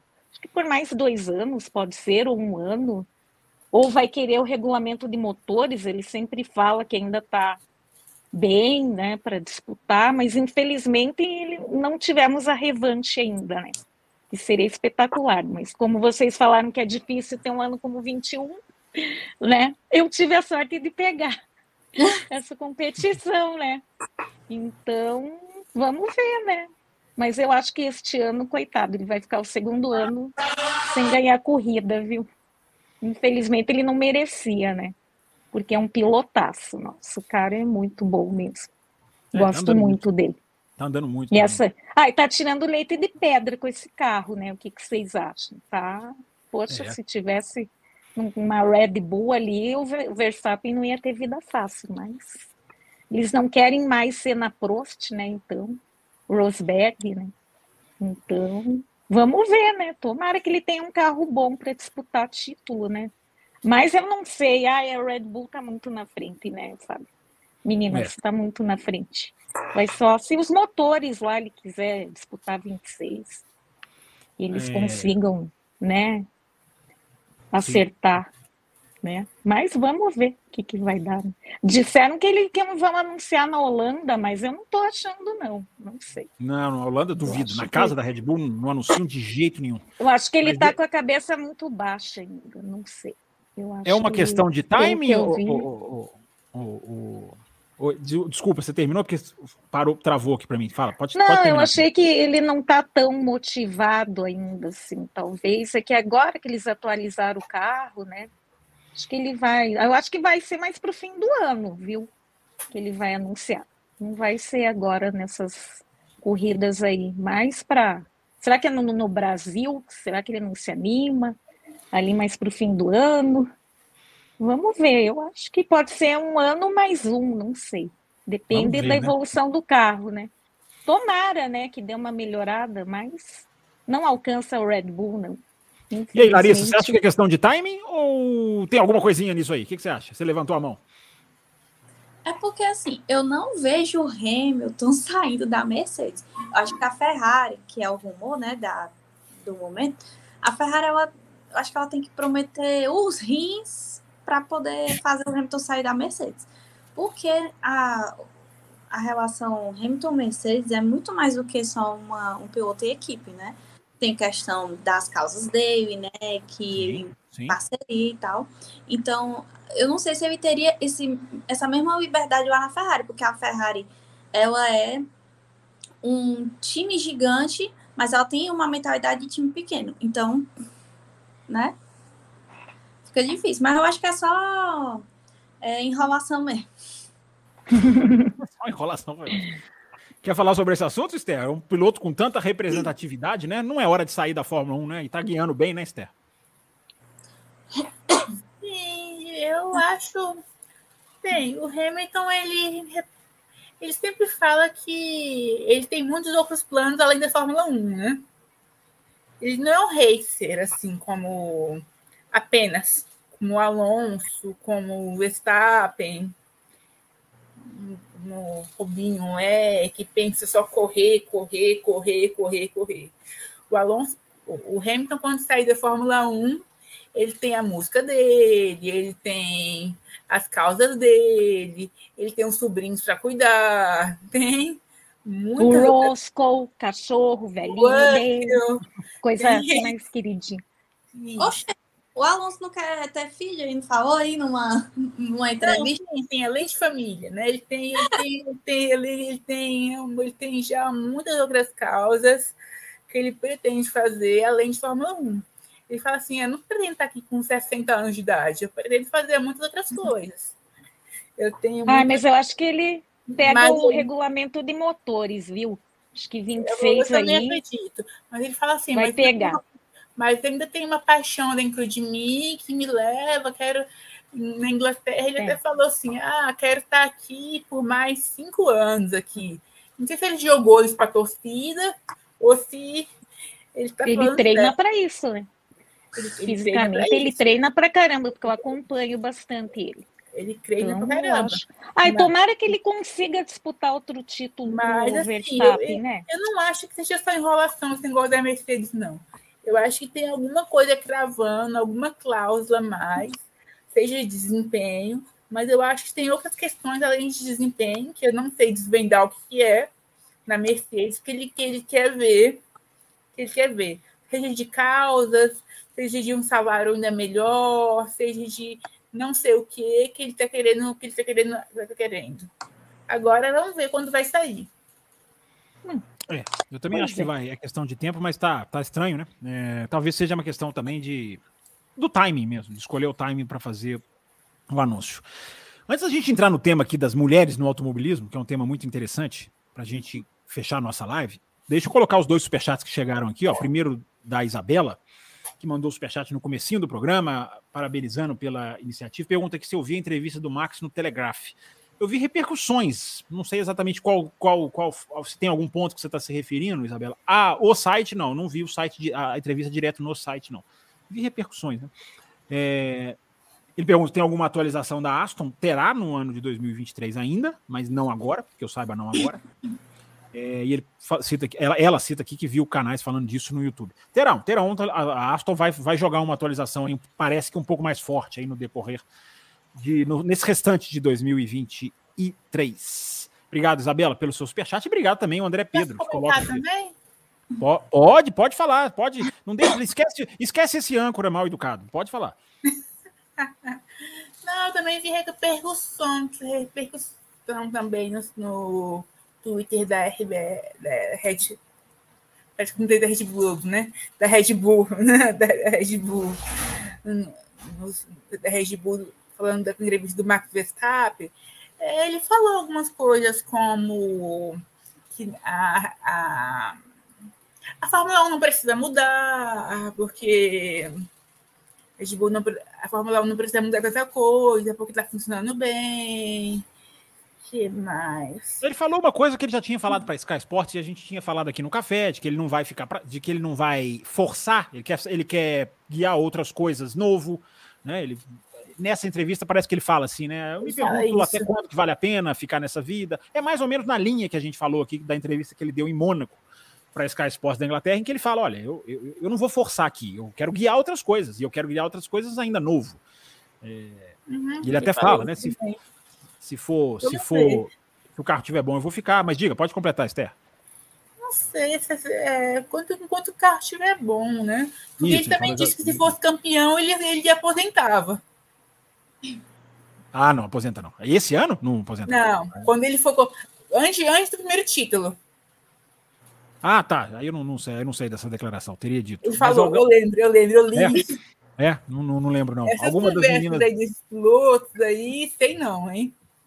Alguma das meninas. Fala, você apontou para baixo e apontou para cima, Larissa. O que, que você quer dizer? Porque a Camila quer falar. Não. Ela pediu primeiro, vai. Não, eu li. Nossa, eu leio tanto de Fórmula 1, meu Deus. É, que ele vai formar uma equipe, não sei se é de stream, qual é a categoria. Ele está é, montando uma equipe, né? Isso. Que talvez ele vai ficar até 28 e vai focar em outra coisa, porque ele gosta de pilotar outras categorias, né? E o cara treina pra caramba no simulador ali, né? Ele é um robô, esse cara, ele é extraordinário. Nossa, é, é legal pra caramba ver um cara desse pilotar. Ele e o Luiz, nossa, muito legal. Cada vez mais, cada vez mais se, se fala, se questiona se como é a sintonia fina dele tão perfeita com a Red Bull não tem a ver com um excesso de simulador que ele faz porque não é só o simulador da equipe, né? Ele tem os simuladores que ele joga. E isso desenvolve hum. o cara na sintonia fina, o cara hum. vai se desenvolvendo numas, Aí, é claro que é impossível para a gente dizer que isso tem efeito no carro de Fórmula 1, mas é para se refletir, porque ele, ele simplesmente mora em simuladores. Então ele gosta muito. Você quer falar também, Larissa? Depois eu volto para você, Esther. Só ver se ela quer completar aqui, eu volto para você. Porque assim, o Verstappen, tipo, eu acho que ele e o Hamilton, e eu acho que qualquer piloto, é, se a, a, a, equipe não entrega um carro bom, né? O cara acabou amor. Tá vendo aí o, o Leclerc com a Ferrari? né? Mó amor, não sei o que era mó amor. Aí agora é, é cabisbaixo, aí fica com a cabeça baixa. O Norris um dia estava batendo tava batendo na McLaren ao vivo em cores na, Sport, na, na Sky Sports antes da, da McLaren melhorar um pouquinho. Então, eu acredito que se a Mercedes ela não entrega um carro bom para o Hamilton, eu não dou nem três anos para ele, porque ele é um multicampeão. Isso não tem nada de errado. É. Um, um, um, piloto ele querer que a equipe entregue um carro bom para ele, porque, como o Verstappen disse numa. Não, acho que não foi nessa entrevista, foi em outra. Eu tô aqui para ganhar, eu acho graça porque eu estou ganhando. Se eu não estou ganhando, pra que, que eu tô aqui? Entendeu? Então é isso. Eu acho que acabando realmente 2026, acho que o Max, tipo, até 2028, eu acho que ele não fica mais. Até porque ele fica, ah, eu vou sair, é que não sei o quê. E aí vai formar a equipe dele aí, vai continuar jogando no, no joguinho dele aí pronto. E o Hamilton, eu acho que também. Eu acho que eu dou uns três anos pra ele, se vocês não entregam nada, ele sai. Paciência teve muita. Pode completar, Esther. Não, só isso. Eu já vi muitas declarações do Max dizendo que dizendo é, essa declaração do Max de que em 2021 que ele ia sair se fosse campeão em 2021 eu realmente eu realmente li no jornal mesmo é eu vi também só que eu acho que eles fazem isso mais para jogar para a torcida mesmo eu preciso ganhar e tal mas eu sou mas eu acho que é isso mesmo que a Larissa falou enquanto tiver carro competitivo eles estão dentro enquanto depois que não tiver eles saem é, tem muita, tem muita, muita questão de, de jogar para a imprensa. Eu acho que a gente tem que fazer esse filtro mesmo. O Russell, por exemplo, diz que o Verstappen está só fazendo isso para negociar um contrato melhor. Então ele fica falando, vou sair, não sei se quero. Aí na próxima, se na hora de sentar para renovar o contrato, o cara tem uma tem uma outra tem uma outra visão. Ah, é... mas se ele tiver esse carrão na mão, não vai que piloto é, ele falou isso, vai querer sair, né? Ele, Se tiver ele carro, isso... eu tô, né? É, ele falou isso para Sky. Ele falou: se eu tiver um carro bom, vai ser difícil eu sair. Ele admite isso. Então, assim, não, não, acho que uhum. a gente deve cravar futuro do cara pela declaração, não. Mas, enfim, é boa discussão. É boa discussão da longevidade desses caras na Fórmula 1. O Francisco Cribari, gente, vocês sabem a resposta aqui? Ó, ele pergunta por que o Hamilton demitiu a Ângela. Foi uma demissão? Ah, porque a Ângela, para quem não sabe, é a preparadora dele, né? Preparadora física dele, e eles romperam, digamos assim, durante esse ano. É, foi uma questão que vocês saibam que foi, para gente, a gente deixar aqui. Foi bem repentino, né? Foi. Fala, Esther, pode falar. Então, pelo que eu vi, foi um comum acordo. A Ângela é casada, tem filhos pequenos, então vai ficando muito pesado para ela viajar o mundo inteiro. Uhum. A, carga, a carga pesada de trabalho que ela tinha, ficar acompanhando o Hamilton tantas horas por semana. Então, ela decidiu arrumar um trabalho que desse, desse menos carga para ela. Tá, então não teria sido uma demissão, como sugeriu aqui o. Sugeriu. Tanto o que o Hamilton ouvinte. sempre fala, converso com ela todos os dias por mensagem. Tá certo. Inês, vamos continuar aqui. O papo tá ótimo e a gente vai, volta, a gente voltaria nesse assunto, voltará, espero, nesse assunto mais vezes, mas vamos falar um pouquinho sobre mulheres no automobilismo. Vamos falar um pouquinho sobre esse universo do automobilismo, é, como que vocês enxergam isso. E eu vou fazer uma pergunta para vocês. Vou começar com uma pergunta assim, bem, bem direta. Vocês se sentem à vontade assistindo corridas, no universo das corridas, não assistindo, no universo, no ambiente que vocês frequentam, nas redes sociais, vocês se sentem em casa ou vocês se sentem uh, estranhas no ninho, embora vocês não sejam, mas tratam vocês assim? Vocês se sentem em casa no automobilismo? Essa é a pergunta, curta e grossa. Quem Pode começar quem quiser. Quem começa? É. Pode ser você, Larissa. Pode ser você, Larissa. Pode ser, pode, pode? ser a última. Vai, Larissa. Porra, eu começo. Olha, eu, eu, eu, posso ser muito sincera, eu acho que eu não acho nada. Eu, eu, eu me acho normal. Não, não acho um ambiente hostil, pelo contrário. Na comunidade que eu entrei, né, que é do café, sempre foram muito receptivos comigo. Ah, ainda bem. E tenho até amigos que gostam de Fórmula 1. É, e gostam muito de discutir comigo, homens, gostam muito de discutir comigo, falam comigo sobre isso e tal. Só já fui desmerecida só algumas vezes. Mas assim, é por pessoas que eu não conhecia direito. Mas no geral, uhum. no geral, super de boa, super tranquilo. Porque assim, vai, vai ter vai ter gente que não vai gostar, vai ter gente que vai ser até preconceituosa, mas é só não ligar. Como a gente diz aqui no Ceará, tô um pouco me vexando. E vocês, meninas? Pode, pode, pode ser pode Esther, pode. Pode ser Esther primeiro? Então vai você, Esther. Primeiro. Pode ser. Uhum. Então. Então, a Larissa é um pouco mais nova e. Então, como. Agora vem a disputa política, né? Eu, como cientista, como cientista política, tento estudar a questão do preconceito, até escrevi um artigo sobre a live, as meninas do, do Girls Like Racing e aí a questão do preconceito é um pouquinho. É, um pouquinho mais fundo, assim, na, na, na, nas, nas redes, às vezes. Agora está diminuindo, principalmente depois que surgiu o DTS, né? A questão da, do Gravity Survive. A, a, a, os últimos anos, a gente tem olhado as pesquisas, a questão das mulheres aumentou muito Eu falo uhum. não, né? Agora 40%, 60%, aumentou bastante. Mas eu, a gente já fez pesquisas lá no grupo e dos Racer, e muitas, muitas meninas já sofreram preconceito, já sofreram a questão do assédio, ou os meninos ficam falando para a gente, a gente aí dá uma opinião, aí eles vão lavar louça tal. Eu escrevo um, um blog, eu escrevi, eu escrevi um, um, no Dia da Mulher, por exemplo, eu escrevi um texto, eu escrevi, eu escrevi um texto, eu escrevi um texto sobre a importância da mulher no automobilismo. Eu recebi comentários impublicáveis, de é? vez em quando, principalmente uhum. quando eu escrevo textos sobre mulheres, eu recebo esse tipo de comentário. Até as meninas lá falam, espera, não vai, a gente não vai, é melhor você a gente, a gente nem responder, porque isso vai gerando um, um looping. É, uma bola de neve. Né? É. Uma bola de neve e tal. Uhum. Aí os, os caras, os caras abençoados, aí chamou para os caras, daqui a pouco já dá um problema pior. Mas algumas vezes, como é, no, às vezes, quando eu falo de automobilismo, por exemplo, alguns amigos, uma vez eu não lembro, não lembro quem foi. Eu chamei, eu falei para algum que eu falei, ah, eu gosto de automobilismo e tal. A gente começou a falar de carro. Eu falei a palavra chassi. Aí, chassi? Uma mulher sabe o que é um chassi. Você não puder, não deve saber o que essa palavra significa, né? sei o quê, eu nunca vi isso, não sei o quê, e tal, tal, tal. As pessoas normalmente se surpreendem quando sabem que eu gosto de automobilismo e tal. Mas, ou então perguntam, você, você aprendeu isso com quem? Com seu pai?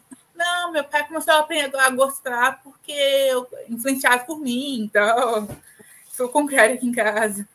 Mas, mas assim, é, em geral, percebo que o preconceito tem caído, principalmente na internet. Mas é uma luta diária.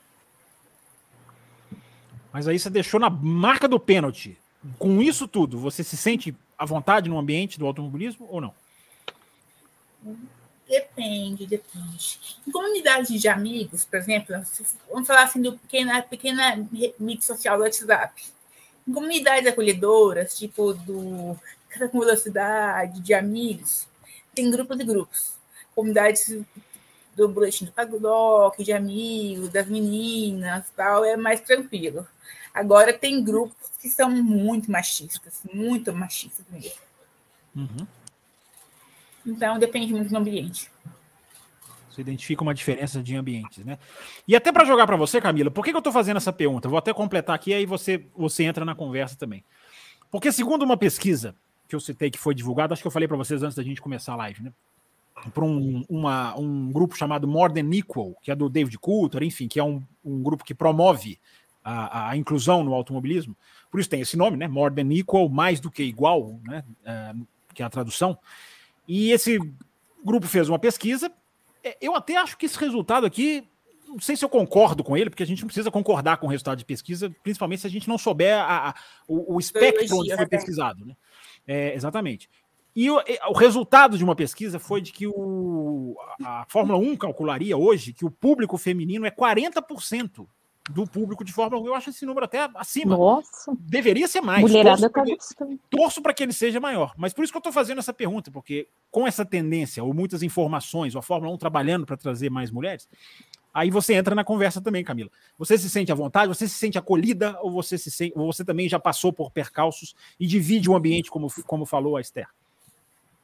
Não, eu no meu ambiente é, fora aqui do café, os grupos sempre, nunca tive problema nenhum.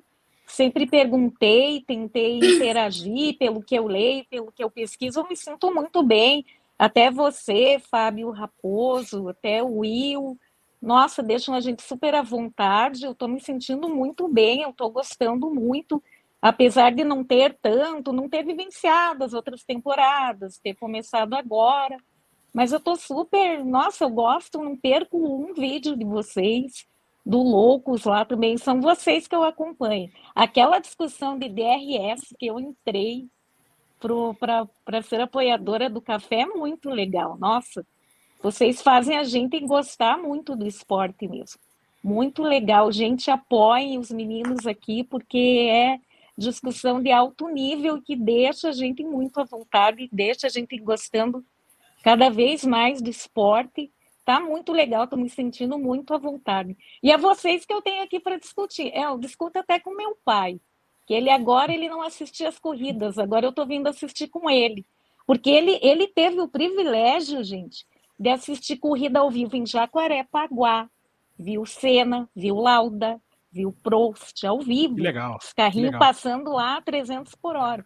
Então eu discuto bastante com ele. Só que ele está meio assim porque está essa dominância aí que ele não está gostando. Mas eu falo para ele, não, a gente fica discutindo as corridas, daí eu tenho bastante um companheiro para assistir corrida. Ele é bem legal. Estou gostando muito, estou bem à vontade. Ainda bem que vocês falaram que estão sendo acolhidas no ambiente de café com velocidade. Porque se eu, se eu soubesse que no grupo não estão sendo bem acolhidas, o, o pau ia cantar lá. Ora, bolas. Mas estão sendo ah. Não, o e eu tô é brincando, porque, porque por mais que haja tensões em grupos de WhatsApp, sempre há. Nunca, eu não tenho nenhum relato de desrespeito nesse nível, nesse sentido. Então, aqui no café, e eu sempre lembro, gente, Café com Velocidade foi fundado por uma mulher. Por isso nós estamos fazendo iniciativas como essa, deveríamos até fazer mais, tomara que possamos fazer mais. Não necessariamente numa segunda-feira, podemos fazer em outros dias da semana. Nessa segunda, a gente até, né, a Esther ajudou muito, a gente até foi encaixando a live para poder receber mais gente, tentando encaixar a data para poder receber mais gente. Mas enfim, não precisa ser uma live que aconteça na segunda-feira, mas a gente pode fazer mais vezes porque o café foi fundado por uma menina. Então, o Café com Velocidade sempre foi muito aberto a isso, aberto à discussão. Tem gente que não gosta de ter essa discussão. Eu acho que a discussão é legal, é, é, é, é necessária. Até porque, aqui, ó, até completar as outras duas coisas que essa pesquisa informa, se vocês quiserem comentar, uh, com essa aqui, eu, com 40%, eu achei, eu achei muito. Mas, enfim, é apenas achismo meu. 40%, eu repito, de público feminino do automobilismo. Mas se for ótimo, que seja 40, 45, 50, 60, é, podia ser 100%, nenhum homem assistindo esse negócio, não. Mas enfim, brincadeiras à parte, estou brincando, tá? Radicais, radicais, estou brincando. Porque sempre, sempre aparecem os radicais aí, então tem que avisar que a gente está brincando. É, outras coisas, duas coisas que essa, essa informa, duas informações que essa pesquisa passa é que 70% das mulheres é, são mais propensas a se engajar nas redes sociais para discutir o esporte do que os homens. Elas são 70% mais propensas. Nisso eu acredito, até porque vocês três são bem engajadas em redes sociais. Então, para pegar o exemplo de vocês três, a, a, mulher parece que ela tem mais, segundo a pesquisa, a disposição de falar de automobilismo nas redes, de retweetar, de repostar, de Instagram, de colocar coisas. E isso é interessante, né? Isso é, isso é muito bacana, né? É porque eu creio né? que a mulher é muito mais comunicativa do que o homem. É São verdade. Pois é, é isso. É. Isso e é ela legal. quer aprender, né? E olha que legal, muito as meninas legal. estão comentando muito aqui, ó, gostando da nossa live. Agora já coloquei várias mensagens oh, da Thaís, obrigada. da Mel, agora da Cristina Santos, dando parabéns a Larissa e as demais meninas. É legal, é que bom que as meninas estejam gostando e se sentindo em casa aqui na nossa, no nosso canal. Uh, e a outra questão que a pesquisa diz é 50 por, 56%. Essa eu quero saber se vocês vão rubricar ou não. Diz a pesquisa que 56% das mulheres estão mais propensas a consumir produtos que incentivem a participação das mulheres no automobilismo. Produtos que se associem a isso. Um patrocinador, o, o patrocinador de uma menina, seja de que for, de que marca for, mas patrocina uma menina, ajuda a menina a correr. 56% das mulheres estão mais propensas a comprar esse produto. Isso faz alguma diferença para vocês? Podem ser sinceros, é, sim ou não? É, faz alguma diferença para vocês? Um, um produto é, que incentive? Com, com certeza. Fala, Hum. Porque isso que por exemplo, eu, eu gosto muito da, por exemplo, da Antonella Bassani, das meninas hum. do livro, da F1 Academy, de tudo, com certeza. E se os patrocinadores ligassem nisso, a gente teria muito as mulheres correndo.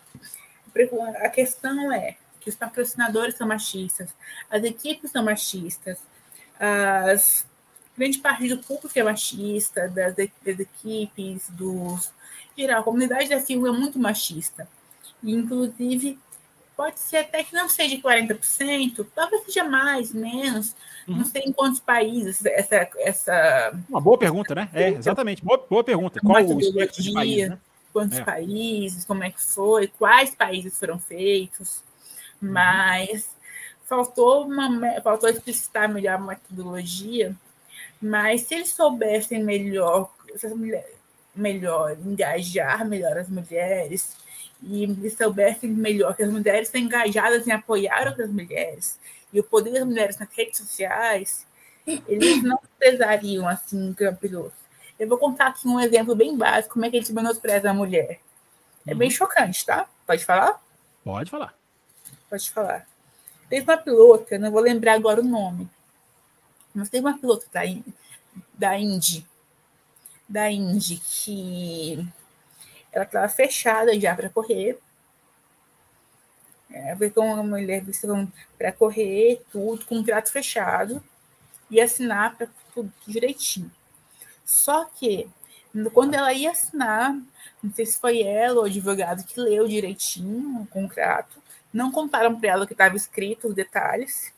Quando ela foi ler, ela viu que ela no contrato estava escrito que com que um patrocinador exigiu que ela tinha que tirar foto de topless para correr.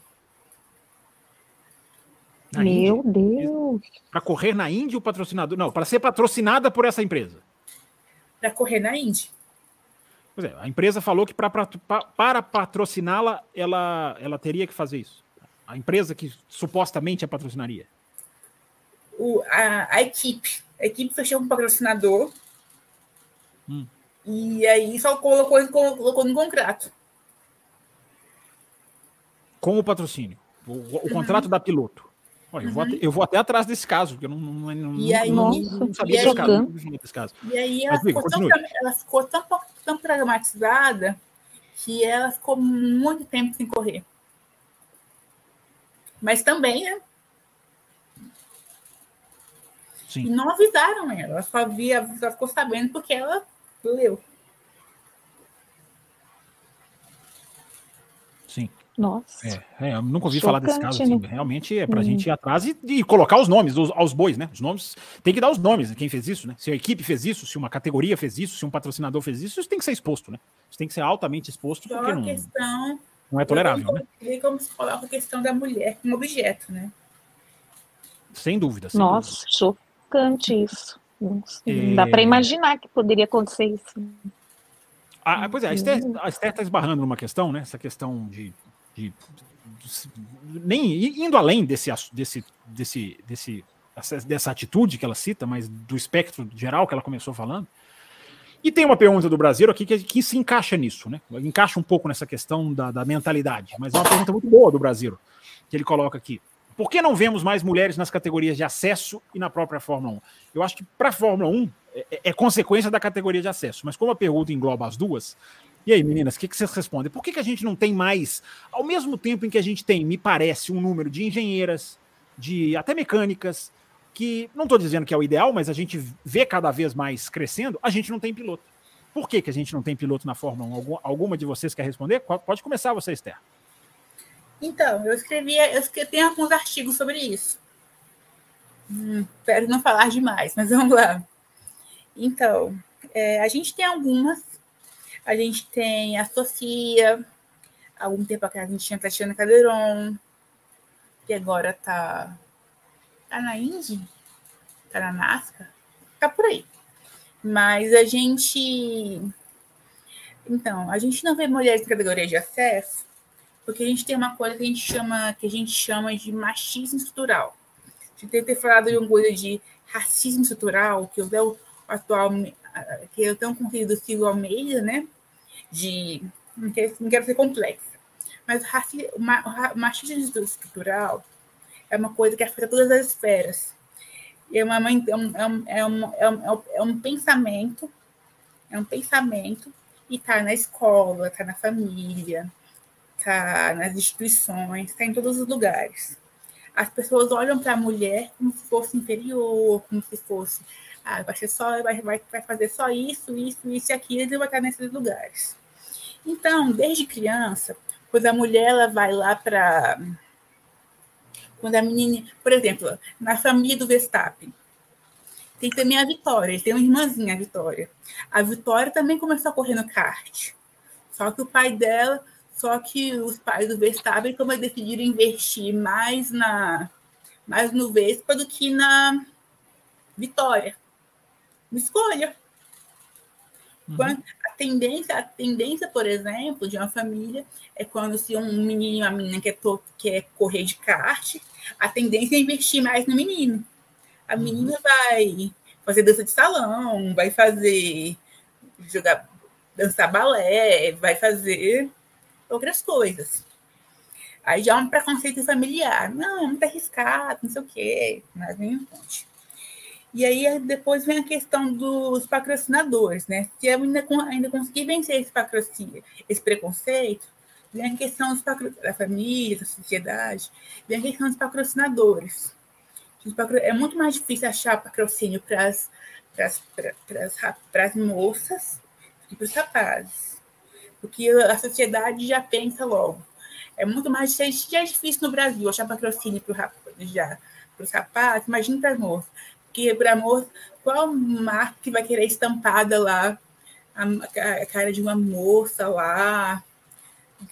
Ah, você que está achando que que é marca que a gente vai querer aqui é marca de batom, que não sei o quê? Qual o problema? Mas qual o problema, né? De que eles marcas de batom patrocinarem, não sei o quê, ou mesmo marcas de peças patrocinarem, mas mesmo assim. E aí, e mesmo assim tem a questão da violência nos autógrafos, porque você viu aí o GP da, GP da Hungria do ano passado, se não me engano, vocês vão ter sobre isso. Muita violência, preconceito. As meninas vão lá, por exemplo, muitas vezes nos autódromos sofrem violência, ataques, assédio. Tudo isso contribui.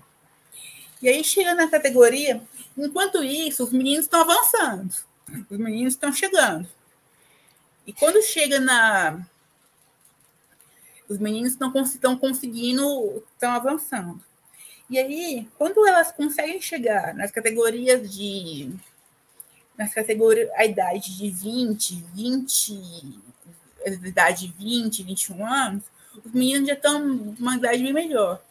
E para fazer os testes, muitas vezes não conseguem. Aí por isso tem as ações afirmativas, né, que são ações para avançar as gigantes. Aí por isso a Ferrari, por exemplo, criou lembrar o nome do programinha. Que, por exemplo, tem aquela menina que é a Aurélia. A Aurélia, a Antonella Bassani, várias meninas fizeram, fizeram programa da Ferrari, que é Estrelas, não sei o quê, e fizeram tempos melhor, por exemplo, que o Leclerc e o Schumacher contavam na idade deles, para entrar na academia da Ferrari.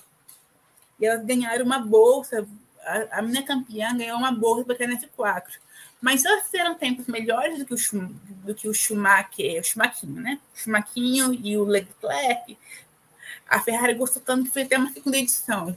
Por que, que a Ferrari, por que, que as meninas não ganham constantemente vagas para entrar nos, nos programas?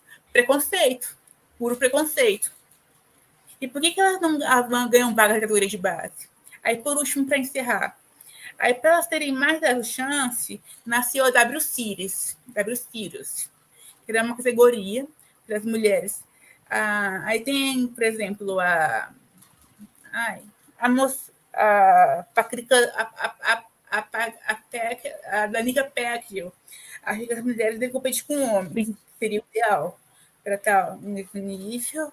E a Sofia, que está na F3, que eu acho também que as mulheres devem competir com homens, tal, sempre seria o ideal. Mas como eles não dão patrocínio para elas estarem lá, e muitas vezes elas nem têm uma oportunidade com mídias equipes, eles criaram a W Series para que elas competissem na própria categoria. E aí, ter, ter uma visibilidade. Então, carros F3 antiga, e elas passam por vários testes, passam em carros de rally, carros de várias coisas, competem em várias coisas, para elas ter uma seleção, e aí elas acho que são 25 vagas, assim, 20 vagas. E aí elas competem, e aí tem rancho. O problema é o seguinte: a Jamie Chadwick, ela foi campeã uns 3, 4 anos. Não saía de lá nunca. Três anos, né? Beleza. E aí ela não saía de lá nunca. Por quê? Porque eles não tinham como prêmio campeã um carro competitivo para ir para F3 ou para F4, uma categoria de base boa. Então ela acabou indo para a Indy. Nada problema, nada contra a Indy. Foi ser companheiro do Grosjean, porque eu ser companheira do Grosjean lá. Então, falta essa categoria ser um prêmio. Aí depois, agora criaram a F, F1 Academy, que é bacana também. Agora eles vão começar a transmitir, e para encerrar, vamos encerrando mesmo, a, a, partir do ano que vem, as 15 equipes vão, das 15 equipes, 10 vão ter o nome de equipe de F1. Mas eu acho que tinha que dar uma, além de transmitirem as corridas, né, que é a W Series que transmitiam e a F1 Academy não transmitiam. Isso não mostra as meninas, não tem como mostrar o talento delas. É, eu acho que tinham que dar um prêmio para elas, né, de categoria, né, um prêmio para campeã, para elas serem, para elas competirem em categoria de base com os meninos, né, F4, F3, F2, uma coisa assim, e também dar uma chance para elas, quando elas estiverem mais para frente, de correr na sexta-feira. Foi o que propus no texto que eu escrevi esses dias. Chega! Meninas, querem completar? Vou, vou, ler os pics, tá, gente? Os superchats que chegaram aqui durante a, a, a, essa parte da nossa live. Meninas, querem completar? O Esther deu uma resposta bem ampla. Enfim, você, Camila, por que, que nós não temos mulheres no na Fórmula 1? No automobilismo temos, mas na Fórmula 1 ainda não. Bem, eu sei que antigamente teve uma italiana que correu, né? Não sei ah, não, se durou tivemos, muito no passado tempo. tivemos. Tivemos a, a, Maria Tereza de Filipes lá atrás, a Lela Lombardi foi a única que pontuou. É, a gente, lá no passado já, tive, já, já, já houve, mas poucos, poucos casos. Bem, eu vou fazer uma pergunta. Eu não sei na, nas categorias de acesso que eu não, não acompanhei, assim, porque eu sou nova no, no esporte aí, no, no automobilismo, né? Mas uma pergunta que eu até fiz para você antes da live é que na Fórmula 1, vou falar da Fórmula 1 que eu me foco mais em Fórmula 1. É, esses carros enormes e pesados, uma mulher tem força física para controlar um carro desse? Será que elas conseguem? Porque mulher dirige até caminhão? Eu acho que sim, não é? Você está me sim, é ótima, Essa é uma ótima pergunta, né? Essa é uma ótima pergunta, porque até algumas mulheres falam isso. Algumas mulheres já defenderam isso é, de que alguma coisa pode mudar. Não é que não consegue, eu acho que é muito difícil a gente cravar, não consegue. É. Mas pode é. ter uma dificuldade, sim. Pode ter. O, é, o, carro é físico ainda, apesar de ter controles de direção, o carro é muito físico, o esporte é muito físico. É, pode ser, eu acho que é uma boa questão. Eu não vou jamais julgar dizer. Enquanto eu não guiar o Fórmula 1, e eu não vou é. guiar, a, a princípio, chegar aqui e dizer. Mas, mas, a pergunta é ótima. A pergunta é ótima, porque isso também pode ser um empecilho. Né? Inclusive na questão da Jamie Chadwick, que a, que a Esther citou. Ela ganhou, ganhou, ganhou, mas ela não foi. Ela, a Williams, que a, a, a, possui, entre aspas, muitas aspas, como pilota deles, é, não, não, não levou para frente. É, não sentiu, porque é, eu, existe, se eu vejo um pouquinho diferente da Esther, existe hoje uma necessidade de se ter uma mulher na Fórmula 1, porque todo mundo sabe que vai ser bom. Todo mundo sabe. Então não acho que, por exemplo, a Williams não a colocaria por nenhum motivo de preconceito. Porque se tivesse também, não colocaria no programa de jovens pilotos. Mas existe alguma coisa que não. A, a W Series não deu certo. Ela não funcionou. Por quê? Então é, é uma discussão para a gente ter. Mas eu acho que a Larissa levantou a mão aqui enquanto eu estava falando. Levantou, Larissa? Ou não? Pode falar. Inclusive você não, não, não falou ainda. Se a, a Camila depois quiser completar também, pode completar. É porque assim. É... Tem a questão, tipo, realmente, como a Camila falou, né, da pergunta dela, porque realmente é diferente por conta de questões físicas, né? Homens e mulheres são diferentes fisicamente. Aí teria meio que ter uma adaptação, eu acho, para as mulheres no, no automobilismo. Acho que a Jamie Chadwick, ela falou sobre isso, que, por exemplo, se ela entrasse no grid agora, aí eu acho que o carro, a estrutura do carro, tipo, teria que ser diferente, sabe? Para encaixar ela, ela não tem o corpo de um homem, né?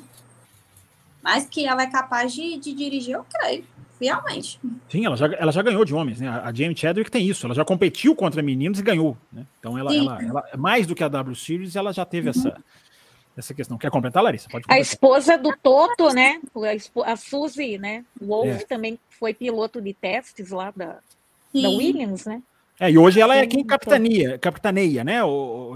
Hoje a Suzy é quem puxa essa fila, quem é a organizadora da F1 Academy, enfim, ela puxa essa. Tomara que dê certo essa, né? Vamos torcer para que dê certo. É... Eu acho que a Suzy ela tem uma boa visão, né? Então, talvez com a gestão dela po possa subir, né? É, ela já tá dentro com o marido lá, que é, é né? que assim, chefe de equipe, conhece bem eu fico um pouco indignada, porque assim, eu também vou mais na linha do campus. É, eu não, não creio que a discussão seja somente preconceito. Pode, né, tem outros fatores também, que é dinheiro, que é uma coisa assim que não é exclusivamente das mulheres, né? É, estarem com dificuldade de chegar na Fórmula 1. Nós simplesmente temos o campeão da Fórmula 2 que não está no grid. Isso é inadmissível, na minha opinião. Isso não poderia acontecer. Ou ganhou, tem que subir. Não tem porquê, ai, vou ficar fritando aqui o cara, você reserva.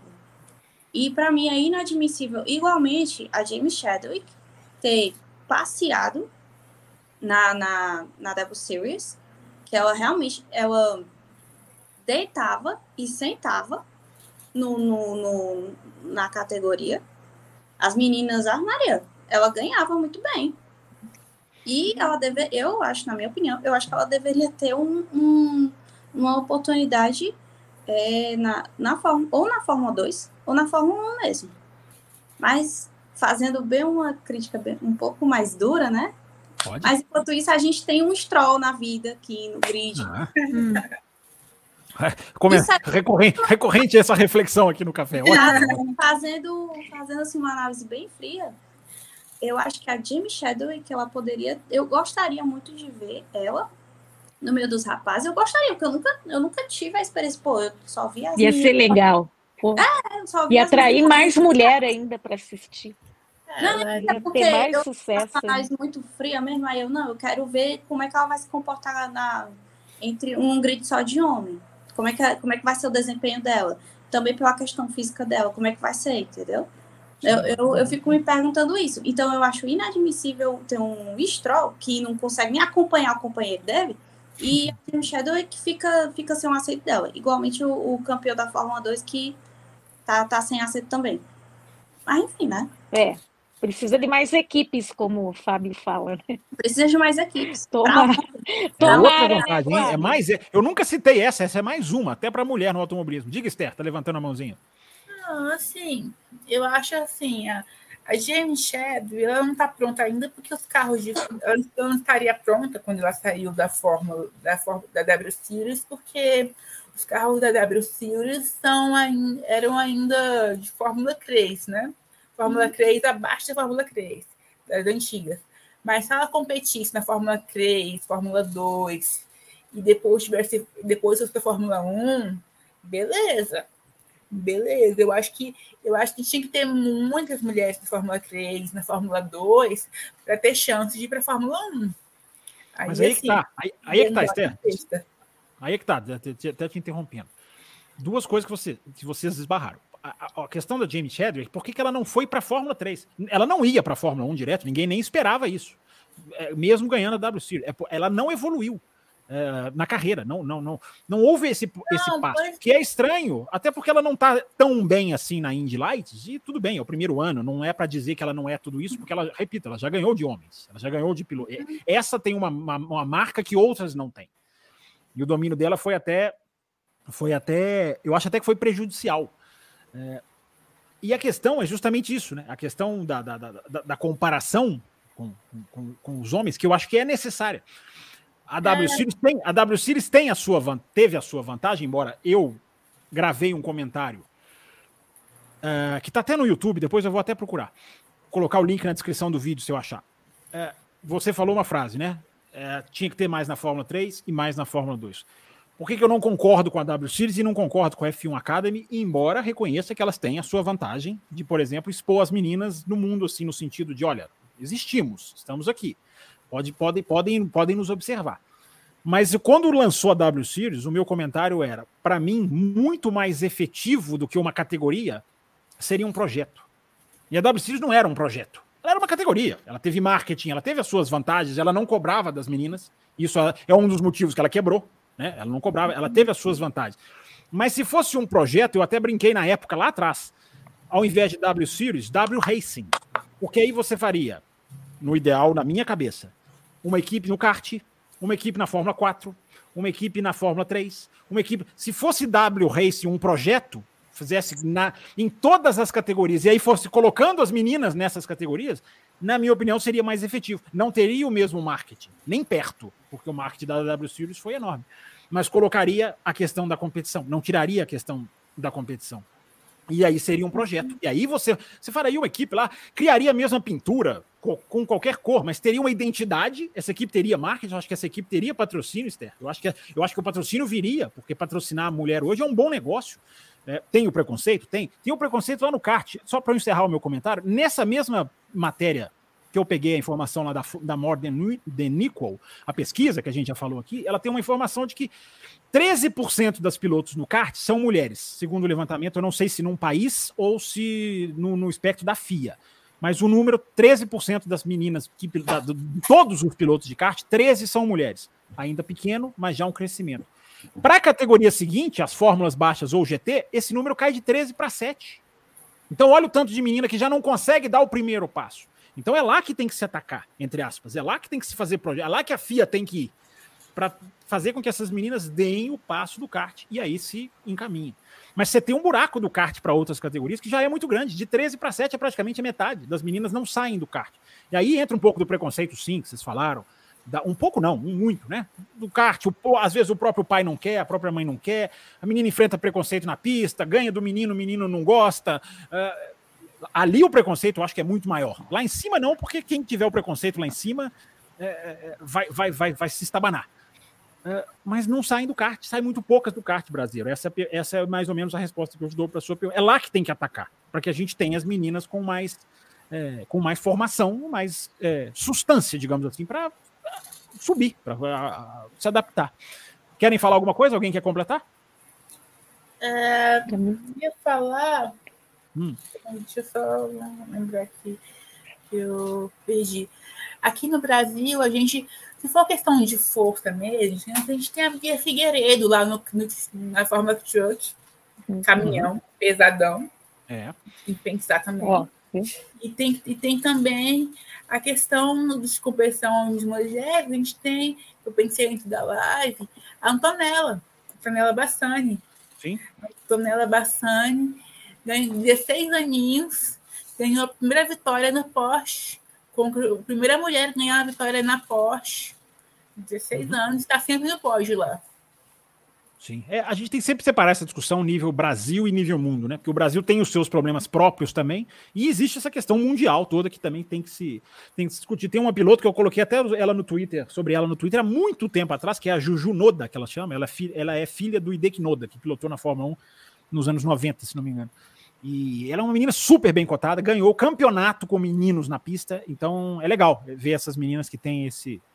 E essa... tem, uma, e tem uma menina também. E a mãe do Max também era boa no kart, né? A mãe Foi do Max também é muito respeitada, né? É verdade, bem lembrado. É, também sim, que foi a bandeira do Brasil, tá? Que correu as quatro aqui e tá lá no time da Ferrari, a, a, a, Aure, a Aurélia. Aurélia. Aurélia. É, é verdade. Gente, vamos são só antes de encerrar a live, então, estamos com o tempo estourado, papo ótimo, excelente, mas só para zerar os superchats aqui, eu, ia, eu já tinha até colocado no do André Pedro na pauta, mas como eu tinha eu tinha é, não tinha dado alguém, alguém pediu a palavra e eu tinha não tinha apontado, eu acabei tirando da tela, mas se eu colocar aqui, ó, do André Pedro. Boa noite, Fábio, meninos do CV, será que a Mercedes não pode passar pela mesma situação da Ferrari pós 2007? Uma equipe gigante que não consegue mais disputar títulos? Continua, diz ele. Pois eles perderam muitos profissionais em várias áreas importantes, aliado ao fato de não terem entendido o efeito solo. Podem fazer com que a Mercedes fique anos e anos longe do título? É... Fala, Larissa. Vamos lá. Vamos... Agora a gente está com o tempo mais acelerado. Pode responder. Caiu. Acho Eu passei a palavra para ela, ela caiu. Olha só aqui, que, que... Não, já voltou, já voltou. Pode falar, Larissa. Você sumiu. Você sumiu, mas já voltou. Pode falar. Deu certo. Então, bem rapidinho.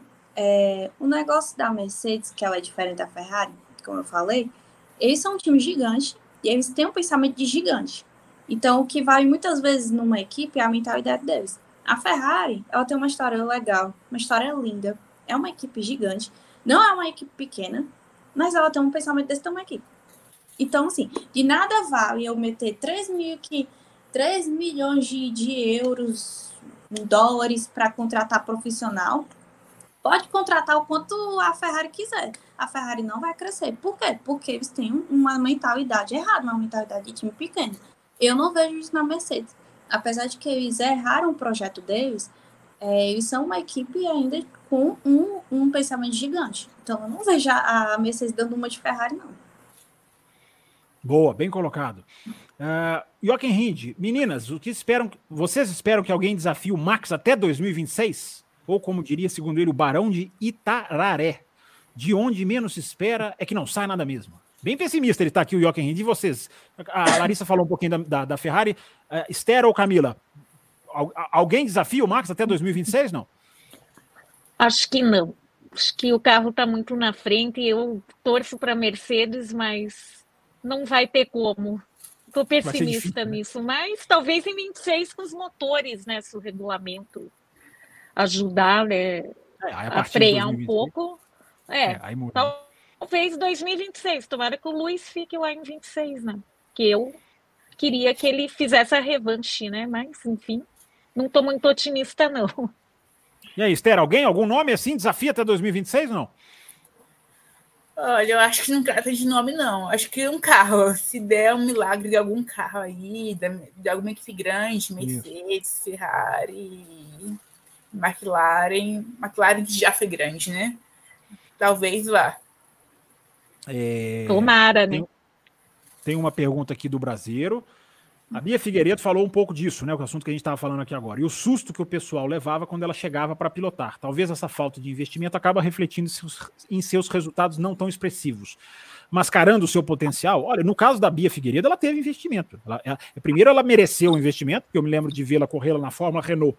E ela andava com de graça, com esse o Kodair, que está na estoque, ela andava muito bem no meio deles, então ela teve investimento, chegou na Indy, inclusive com patrocínio da Ipiranga investimento ela teve, mas ela sentiu o carro da Indy. Eu me lembro muito bem dela falando que o carro da Indy é muito pesado, era muito pesado, e ele é mais pesado mesmo que o Fórmula 1.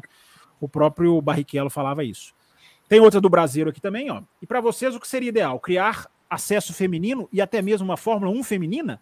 Ou manter, ou manter como está, sendo misto? Não sei, acho que uma Fórmula 1 feminina não, não. O, ideal, o legal é ver as meninas na Fórmula 1 masculina, né? Entre aspas, né? Que não deve Sim. ser uma Fórmula 1. Mista, né? É um mista. Não, não. Isso, Fórmula 1, Fórmula 1 de mista. todo mundo, não é nada de Fórmula 1 masculina. Mas assim, eu acho que não. Fazer um, um campeonato que termine lá a carreira brasileira, eu acho que não, só se chegar numa conclusão. Não, não vai ter como, mais graça. É. Vai ter mais graça misto mesmo, eu acho. Vai é, ter mais emoção. Até que se prove o contrário. É, até que se prove é. o contrário. É. Ah, é. Só um comentário aqui da outra pergunta. Eu Fala, acho que o brasileiro quis perguntar aqui se, se tinha algum efeito psicológico. Eu acho que é nesse sentido que ele quis perguntar. Eu acho que Do sim, eu acho que. Eu, na outra pergunta que ele fez, da Bia. É, no caso da, da Bia Figueiredo, sim. Uhum. Sim, sim, eu acho que com certeza faz psicológico, né? De você tanto, das minorias como todo, todo mulheres, negros, deficientes, tanto você ficar levando dizendo você não consegue, não dá conta, você isso, você aquilo, afeta psicológico, com certeza. A última aqui do Brasileiro, ele diz aqui, ó, exato, aí esbarra em apenas termos mais equipes na Fórmula 1, que é uma das questões que a gente citou, uma das meninas citou aqui muito bem. É, uma delas deveria ser obrigatoriamente ter pilotos mulheres, aí eu não concordo. É, como nas categorias de acesso. Não, se você fazer uma equipe Fórmula 1 não sei se vocês meninas concordarem, podem se manifestar. Você fazer uma equipe de Fórmula 1 Brasil e obrigatoriamente colocar piloto mulher é mais ou menos como ter um filho de dono. É, as meninas têm que não, merecer. Tem que ser. Elas tem, têm, que ser pelo talento. na minha opinião. Sim. Eu entendo a sua boa vontade, Brasileiro. Eu entendo que você está querendo dar uma chance para elas. Mas você tem que criar condições para elas chegarem com as próprias pernas. Você tem que saber dominar a máquina também. Sim, né? tem que saber dominar não a máquina. Não é fácil. Não é, não é fácil, não, gente. Não é, não é, Larissa? Pode falar. Pronto, é o que eu estava falando antes. É assim como os meninos, eles são pressionados a entregarem resultado, elas têm que entregar também. Sim, sim, a, sim. É, ela falou sobre a Calderon, deu o exemplo dela, e sendo bem dura, a Calderon, eu não acho ela um exemplo de pilota. Existem pilotos muito melhores do que ela. A Calderon, ela não deveria ter entrado na Fórmula 2 de novo ela não entregava tão bem os resultados. Ela, como piloto, ela não me agradou. Eu prefiro a Chadwick. Mas, e tem outras bem melhores também.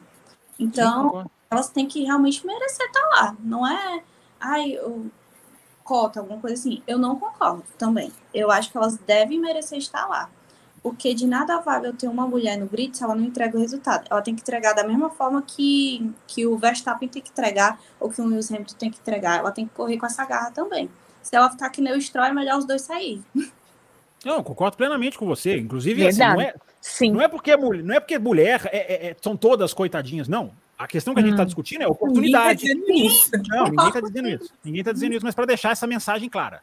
Ah, uh, em cima do que falou a Larissa. Uh, eu também não acho a Calderon uma boa piloto, não acho. E ela teve chance, ela teve patrocínio, ela teve tudo isso. Uh, a gente está discutindo como dar a mais oportunidades para as meninas aparecerem. Para mim, o número do kart, para mim, é assustador. Cai de 13 para 7 já na categoria seguinte. E nós citamos a Jamie Chadwick. Essa você pode refletir por que, que foi, por que, que não foi, porque já mostrou. A Tatiana Calderon, ela é super simpática, por exemplo. Ela é ótima de entrevista, ela tem carisma, mas ela não entregou o resultado. Essa é a verdade. Algumas meninas não realmente não entregaram. A própria Suzy Wolf não entregou o resultado. Guiou na DTM, mas está fazendo um ótimo trabalho. Então é, é pescar para que a gente não possa, não precise chegar na, na, na, na eu, eu, no que o brasileiro quer. Assim, vamos colocar. A boa vontade dele eu entendo mas é dar condição para elas chegarem com as próprias pernas e quando chegarem, vão ser analisadas, como disse a Larissa, tem que ser analisada como qualquer piloto. Porque vai ter uma parte da imprensa, eu já posso garantir para vocês, que vai ser coitadinha. Chegue, vá bem ou vá mal, vai ser coitadinha. Tem que ser analisado. Tem que se chegar com condição, tem que se chegar com. Tem, tem, tem que se, uh, ter um patrocínio, como disse a Esther, que a viabilize lá atrás. Tem que ter a condição, que é difícil, é muito mais difícil no Brasil do que no mundo. Mas o questionamento da live para mim, só para passar para vocês, Ter, o questionamento da live para mim é: há alguma mulher com condição hoje? E se não há, por que não há? Essa é a questão. Eu acho que é esse mesmo questionamento, mas eu acho que muito mais do que chamar de coitadinho, entre aspas, eu acho que a imprensa vai cair matando, muito mais. Não, não acho não, porque, acho não. Porque eu acho que o Lewis não é desse jeito. O Lewis que é negro, o pessoal cai matando em cima dele. Mas que pessoal? A imprensa especializada não cai. Ah, os haters caem. Os haters vão cair em cima do Verstappen, em cima do Hamilton, em cima de uma mulher, vão cair demais. Vai ter, eu não tenho a menor dúvida. Vão ter haters, machistas, né? Até porque muitos, né, hoje se sentem empoderados para ser machistas nas redes sociais. Vai ter. Mas eu tô falando assim, da, da, eu tô falando da imprensa séria, do, do, do, blog sério, do site sério, de quem cobre sério. Os haters vão existir. É, é, eu acho que se uma mulher chegar na Fórmula 1 em condições, eu não acho que ela vai ser massacrada. Vai ser, pode ser nas redes sociais. Uh, e não estou dizendo que isso é irrelevante. Mas eu acho que hoje, se chega uma mulher com condição, uh, meu Deus, quem não vai ficar feliz, né? Poucos, realmente, os bobões não vão ficar felizes de ver uma mulher chegando em condição de enfrentar um homem né, nas pistas. Vai ter um, eu acho que vai ter um reiterismo de um lado muito grande. reiterismo, reiterismo vai ter, isso eu concordo com você. Reiterismo, Sempre reiterismo tem vai ter. tudo. Reiterismo isso tem contra existe. o café. Cara. Existe. Reiterismo é, tem contra isso o café. aí é do mundo. Isso é do mundo. Meninas, uma hora e 47, o assunto dava para ir mais longe, dava para se estender, tem assunto para mais. Mas enfim, eu agradeço a presença de vocês, dizendo que, olha, foi ótimo o papo. Muito legal a conversa, os assuntos que a gente esbarrou, os assuntos que surgiram durante a live. Muito melhor aqui do que eu planejei. Acabou que a gente discutiu mais coisas. Espero que possamos fazer isso mais vezes, que vocês se disponibilizem mais. Enfim, até para cada uma falar rapidinho aqui a sua despedida. Muito obrigado. Foi um, realmente muito legal ouvir vocês, as opiniões. As... Discordamos aqui em algumas coisas, super legal, é assim que tem que ser. Muito legal a participação de vocês. Enfim, despeçam-se, deixam as suas redes sociais, começando com você, Esther, que você escreve também sobre automobilismo. Muito obrigado pela sua presença. E, Esther, para você, inclusive, obrigado por ajudar na organização. Né? Vamos fazer, vou chamar, vou mandar mensagem. Esther, ó, arregaçou as mangas e ajudou bastante. Obrigadão, Esther. Até a próxima, hein? Obrigada a vocês, Café, na sua participação. É, eu posso ser encontrada lá no, lá no blog. lá no blog F1, no, twi no Twitter, no coluna, na coluna F1 nas entrelinhas. F1 nas entrelinhas. Aí, só digitar F1 nas entrelinhas. E os textos da Esther são muito legais, porque envolve a politicagem da Fórmula 1, que é uma coisa que o Café também sempre fala, bastidores, é, outros assuntos que são muito importantes. Uh, Camila, eu senti falta do seu Pix hoje, viu? Você não fez Pix, né? É, quinta eu faço, pode ficar tranquilo, que você merece. É muito bem vestido, eu quero elogiar o canal, foi muito legal aqui. Apesar de eu não nominar muito esse assunto das mulheres no automobilismo, mas eu adoro aprender e o canal de vocês aqui, quem puder apoiar para os meninos continuarem, apoiem, porque é muito, você aprende muito. É excelente, e muito obrigada pela oportunidade de poder participar com vocês. E sucesso a todos, foi muito legal. Adorei, gente. Muito bom mesmo. Legal, gostamos muito da sua presença aqui também. Larissa Nobre, você que nasceu para televisão, para câmeras, você que é toda, uh, digamos assim, é, alegre, solta, ajudou muito, alegrou muito a nossa live também. Muito obrigado por você ter vindo. É, acho que se você tivesse com uma camisa azul vermelha, sabe, listrada, assim, eu acho que faria, eu ganharia outro elogio. Mas ah, veio, veio, repre veio representando o seu Ceará. Veio representando. A blusa do time da capital do Ceará, é? Mas, muito obrigada pela oportunidade. Rapaz, olha, eu. Eu acho, assim, eu acho que eu nunca imaginei de ficar numa live ao vivo em cores falando de, de carro, né? Mas assim, foi muito bom. Eu gostei. Obrigada pela oportunidade. Espero que a gente volte de novo. Foi muito legal. Parecia, nem parecia que a gente estava ao vivo. Chegou um Foi muito legal. Muito legal mesmo. O papo foi muito bacana. Nossa, tá ao vivo. Ah, foi muito legal mesmo. Um, parece que tem um povo aqui da, da capital do Ceará vendo. Gente, obrigada aí, valeu. Pressão, hein? Ainda teve essa pressão. É, o povo, o povo a família tava vendo também, meu pai tava vendo. Ele, ele não só, ele não comentou nada, mas ele tá aqui vendo. Tá assistindo? Ah, legal. É, quem é. sabe a gente ganha, ganha mais um ouvinte aí também. Já falei para vocês chamarem os pais para assistirem. Eu já chamei vocês duas, inclusive, para isso. Pessoal dando parabéns aqui, eu simbolizo aqui nas mensagens do Shibazaki, do André Pedro, elogiando aqui a Mel. Vou terminar com a mensagem da Mel. Parabéns, meninas, foi top. Foi muito legal mesmo, muito bacana. Esperamos ter mais oportunidade de fazer essas lives. Já falei, pode, a gente pode arrumar novas datas e foi realmente muito bacana. Todas falaram muito bem, se expressaram muito bem, contribuíram. E a ideia era essa. A ideia é que vocês contribuíssem com a visão de vocês. Não era hoje, não era passar um tema específico. A gente foi passando nos que a gente achou mais importante. Muito legal mesmo. Obrigado, meninas. Obrigado a, vo a você que ouviu. Você que ouviu, deixe o seu like. Nem falei isso lá no começo do programa, mas se você chegou até aqui, ah, não tem como não deixar seu like. Por favor, deixe aí o seu like para você ajudar o canal. Né? O nosso, a nossa plataforma de apoio está passando aqui embaixo, também não falei hoje. Hoje, hoje o programa era das meninas. Está aqui para você apoiar o Café Passando o tempo inteiro aqui, para você que gosta do nosso trabalho, quiser apoiar o nosso canal. E a gente volta na quinta-feira. Tem sim, além da velocidade nessa quinta-feira. Aí nós vamos mergulhar mais em pilotos, equipes. Zandvoort a gente falou bastante, mas vamos falar mais ainda. Obrigado a todo mundo e muito obrigado para as meninas. Até a próxima. Obrigado, valeu todo mundo. Tchau.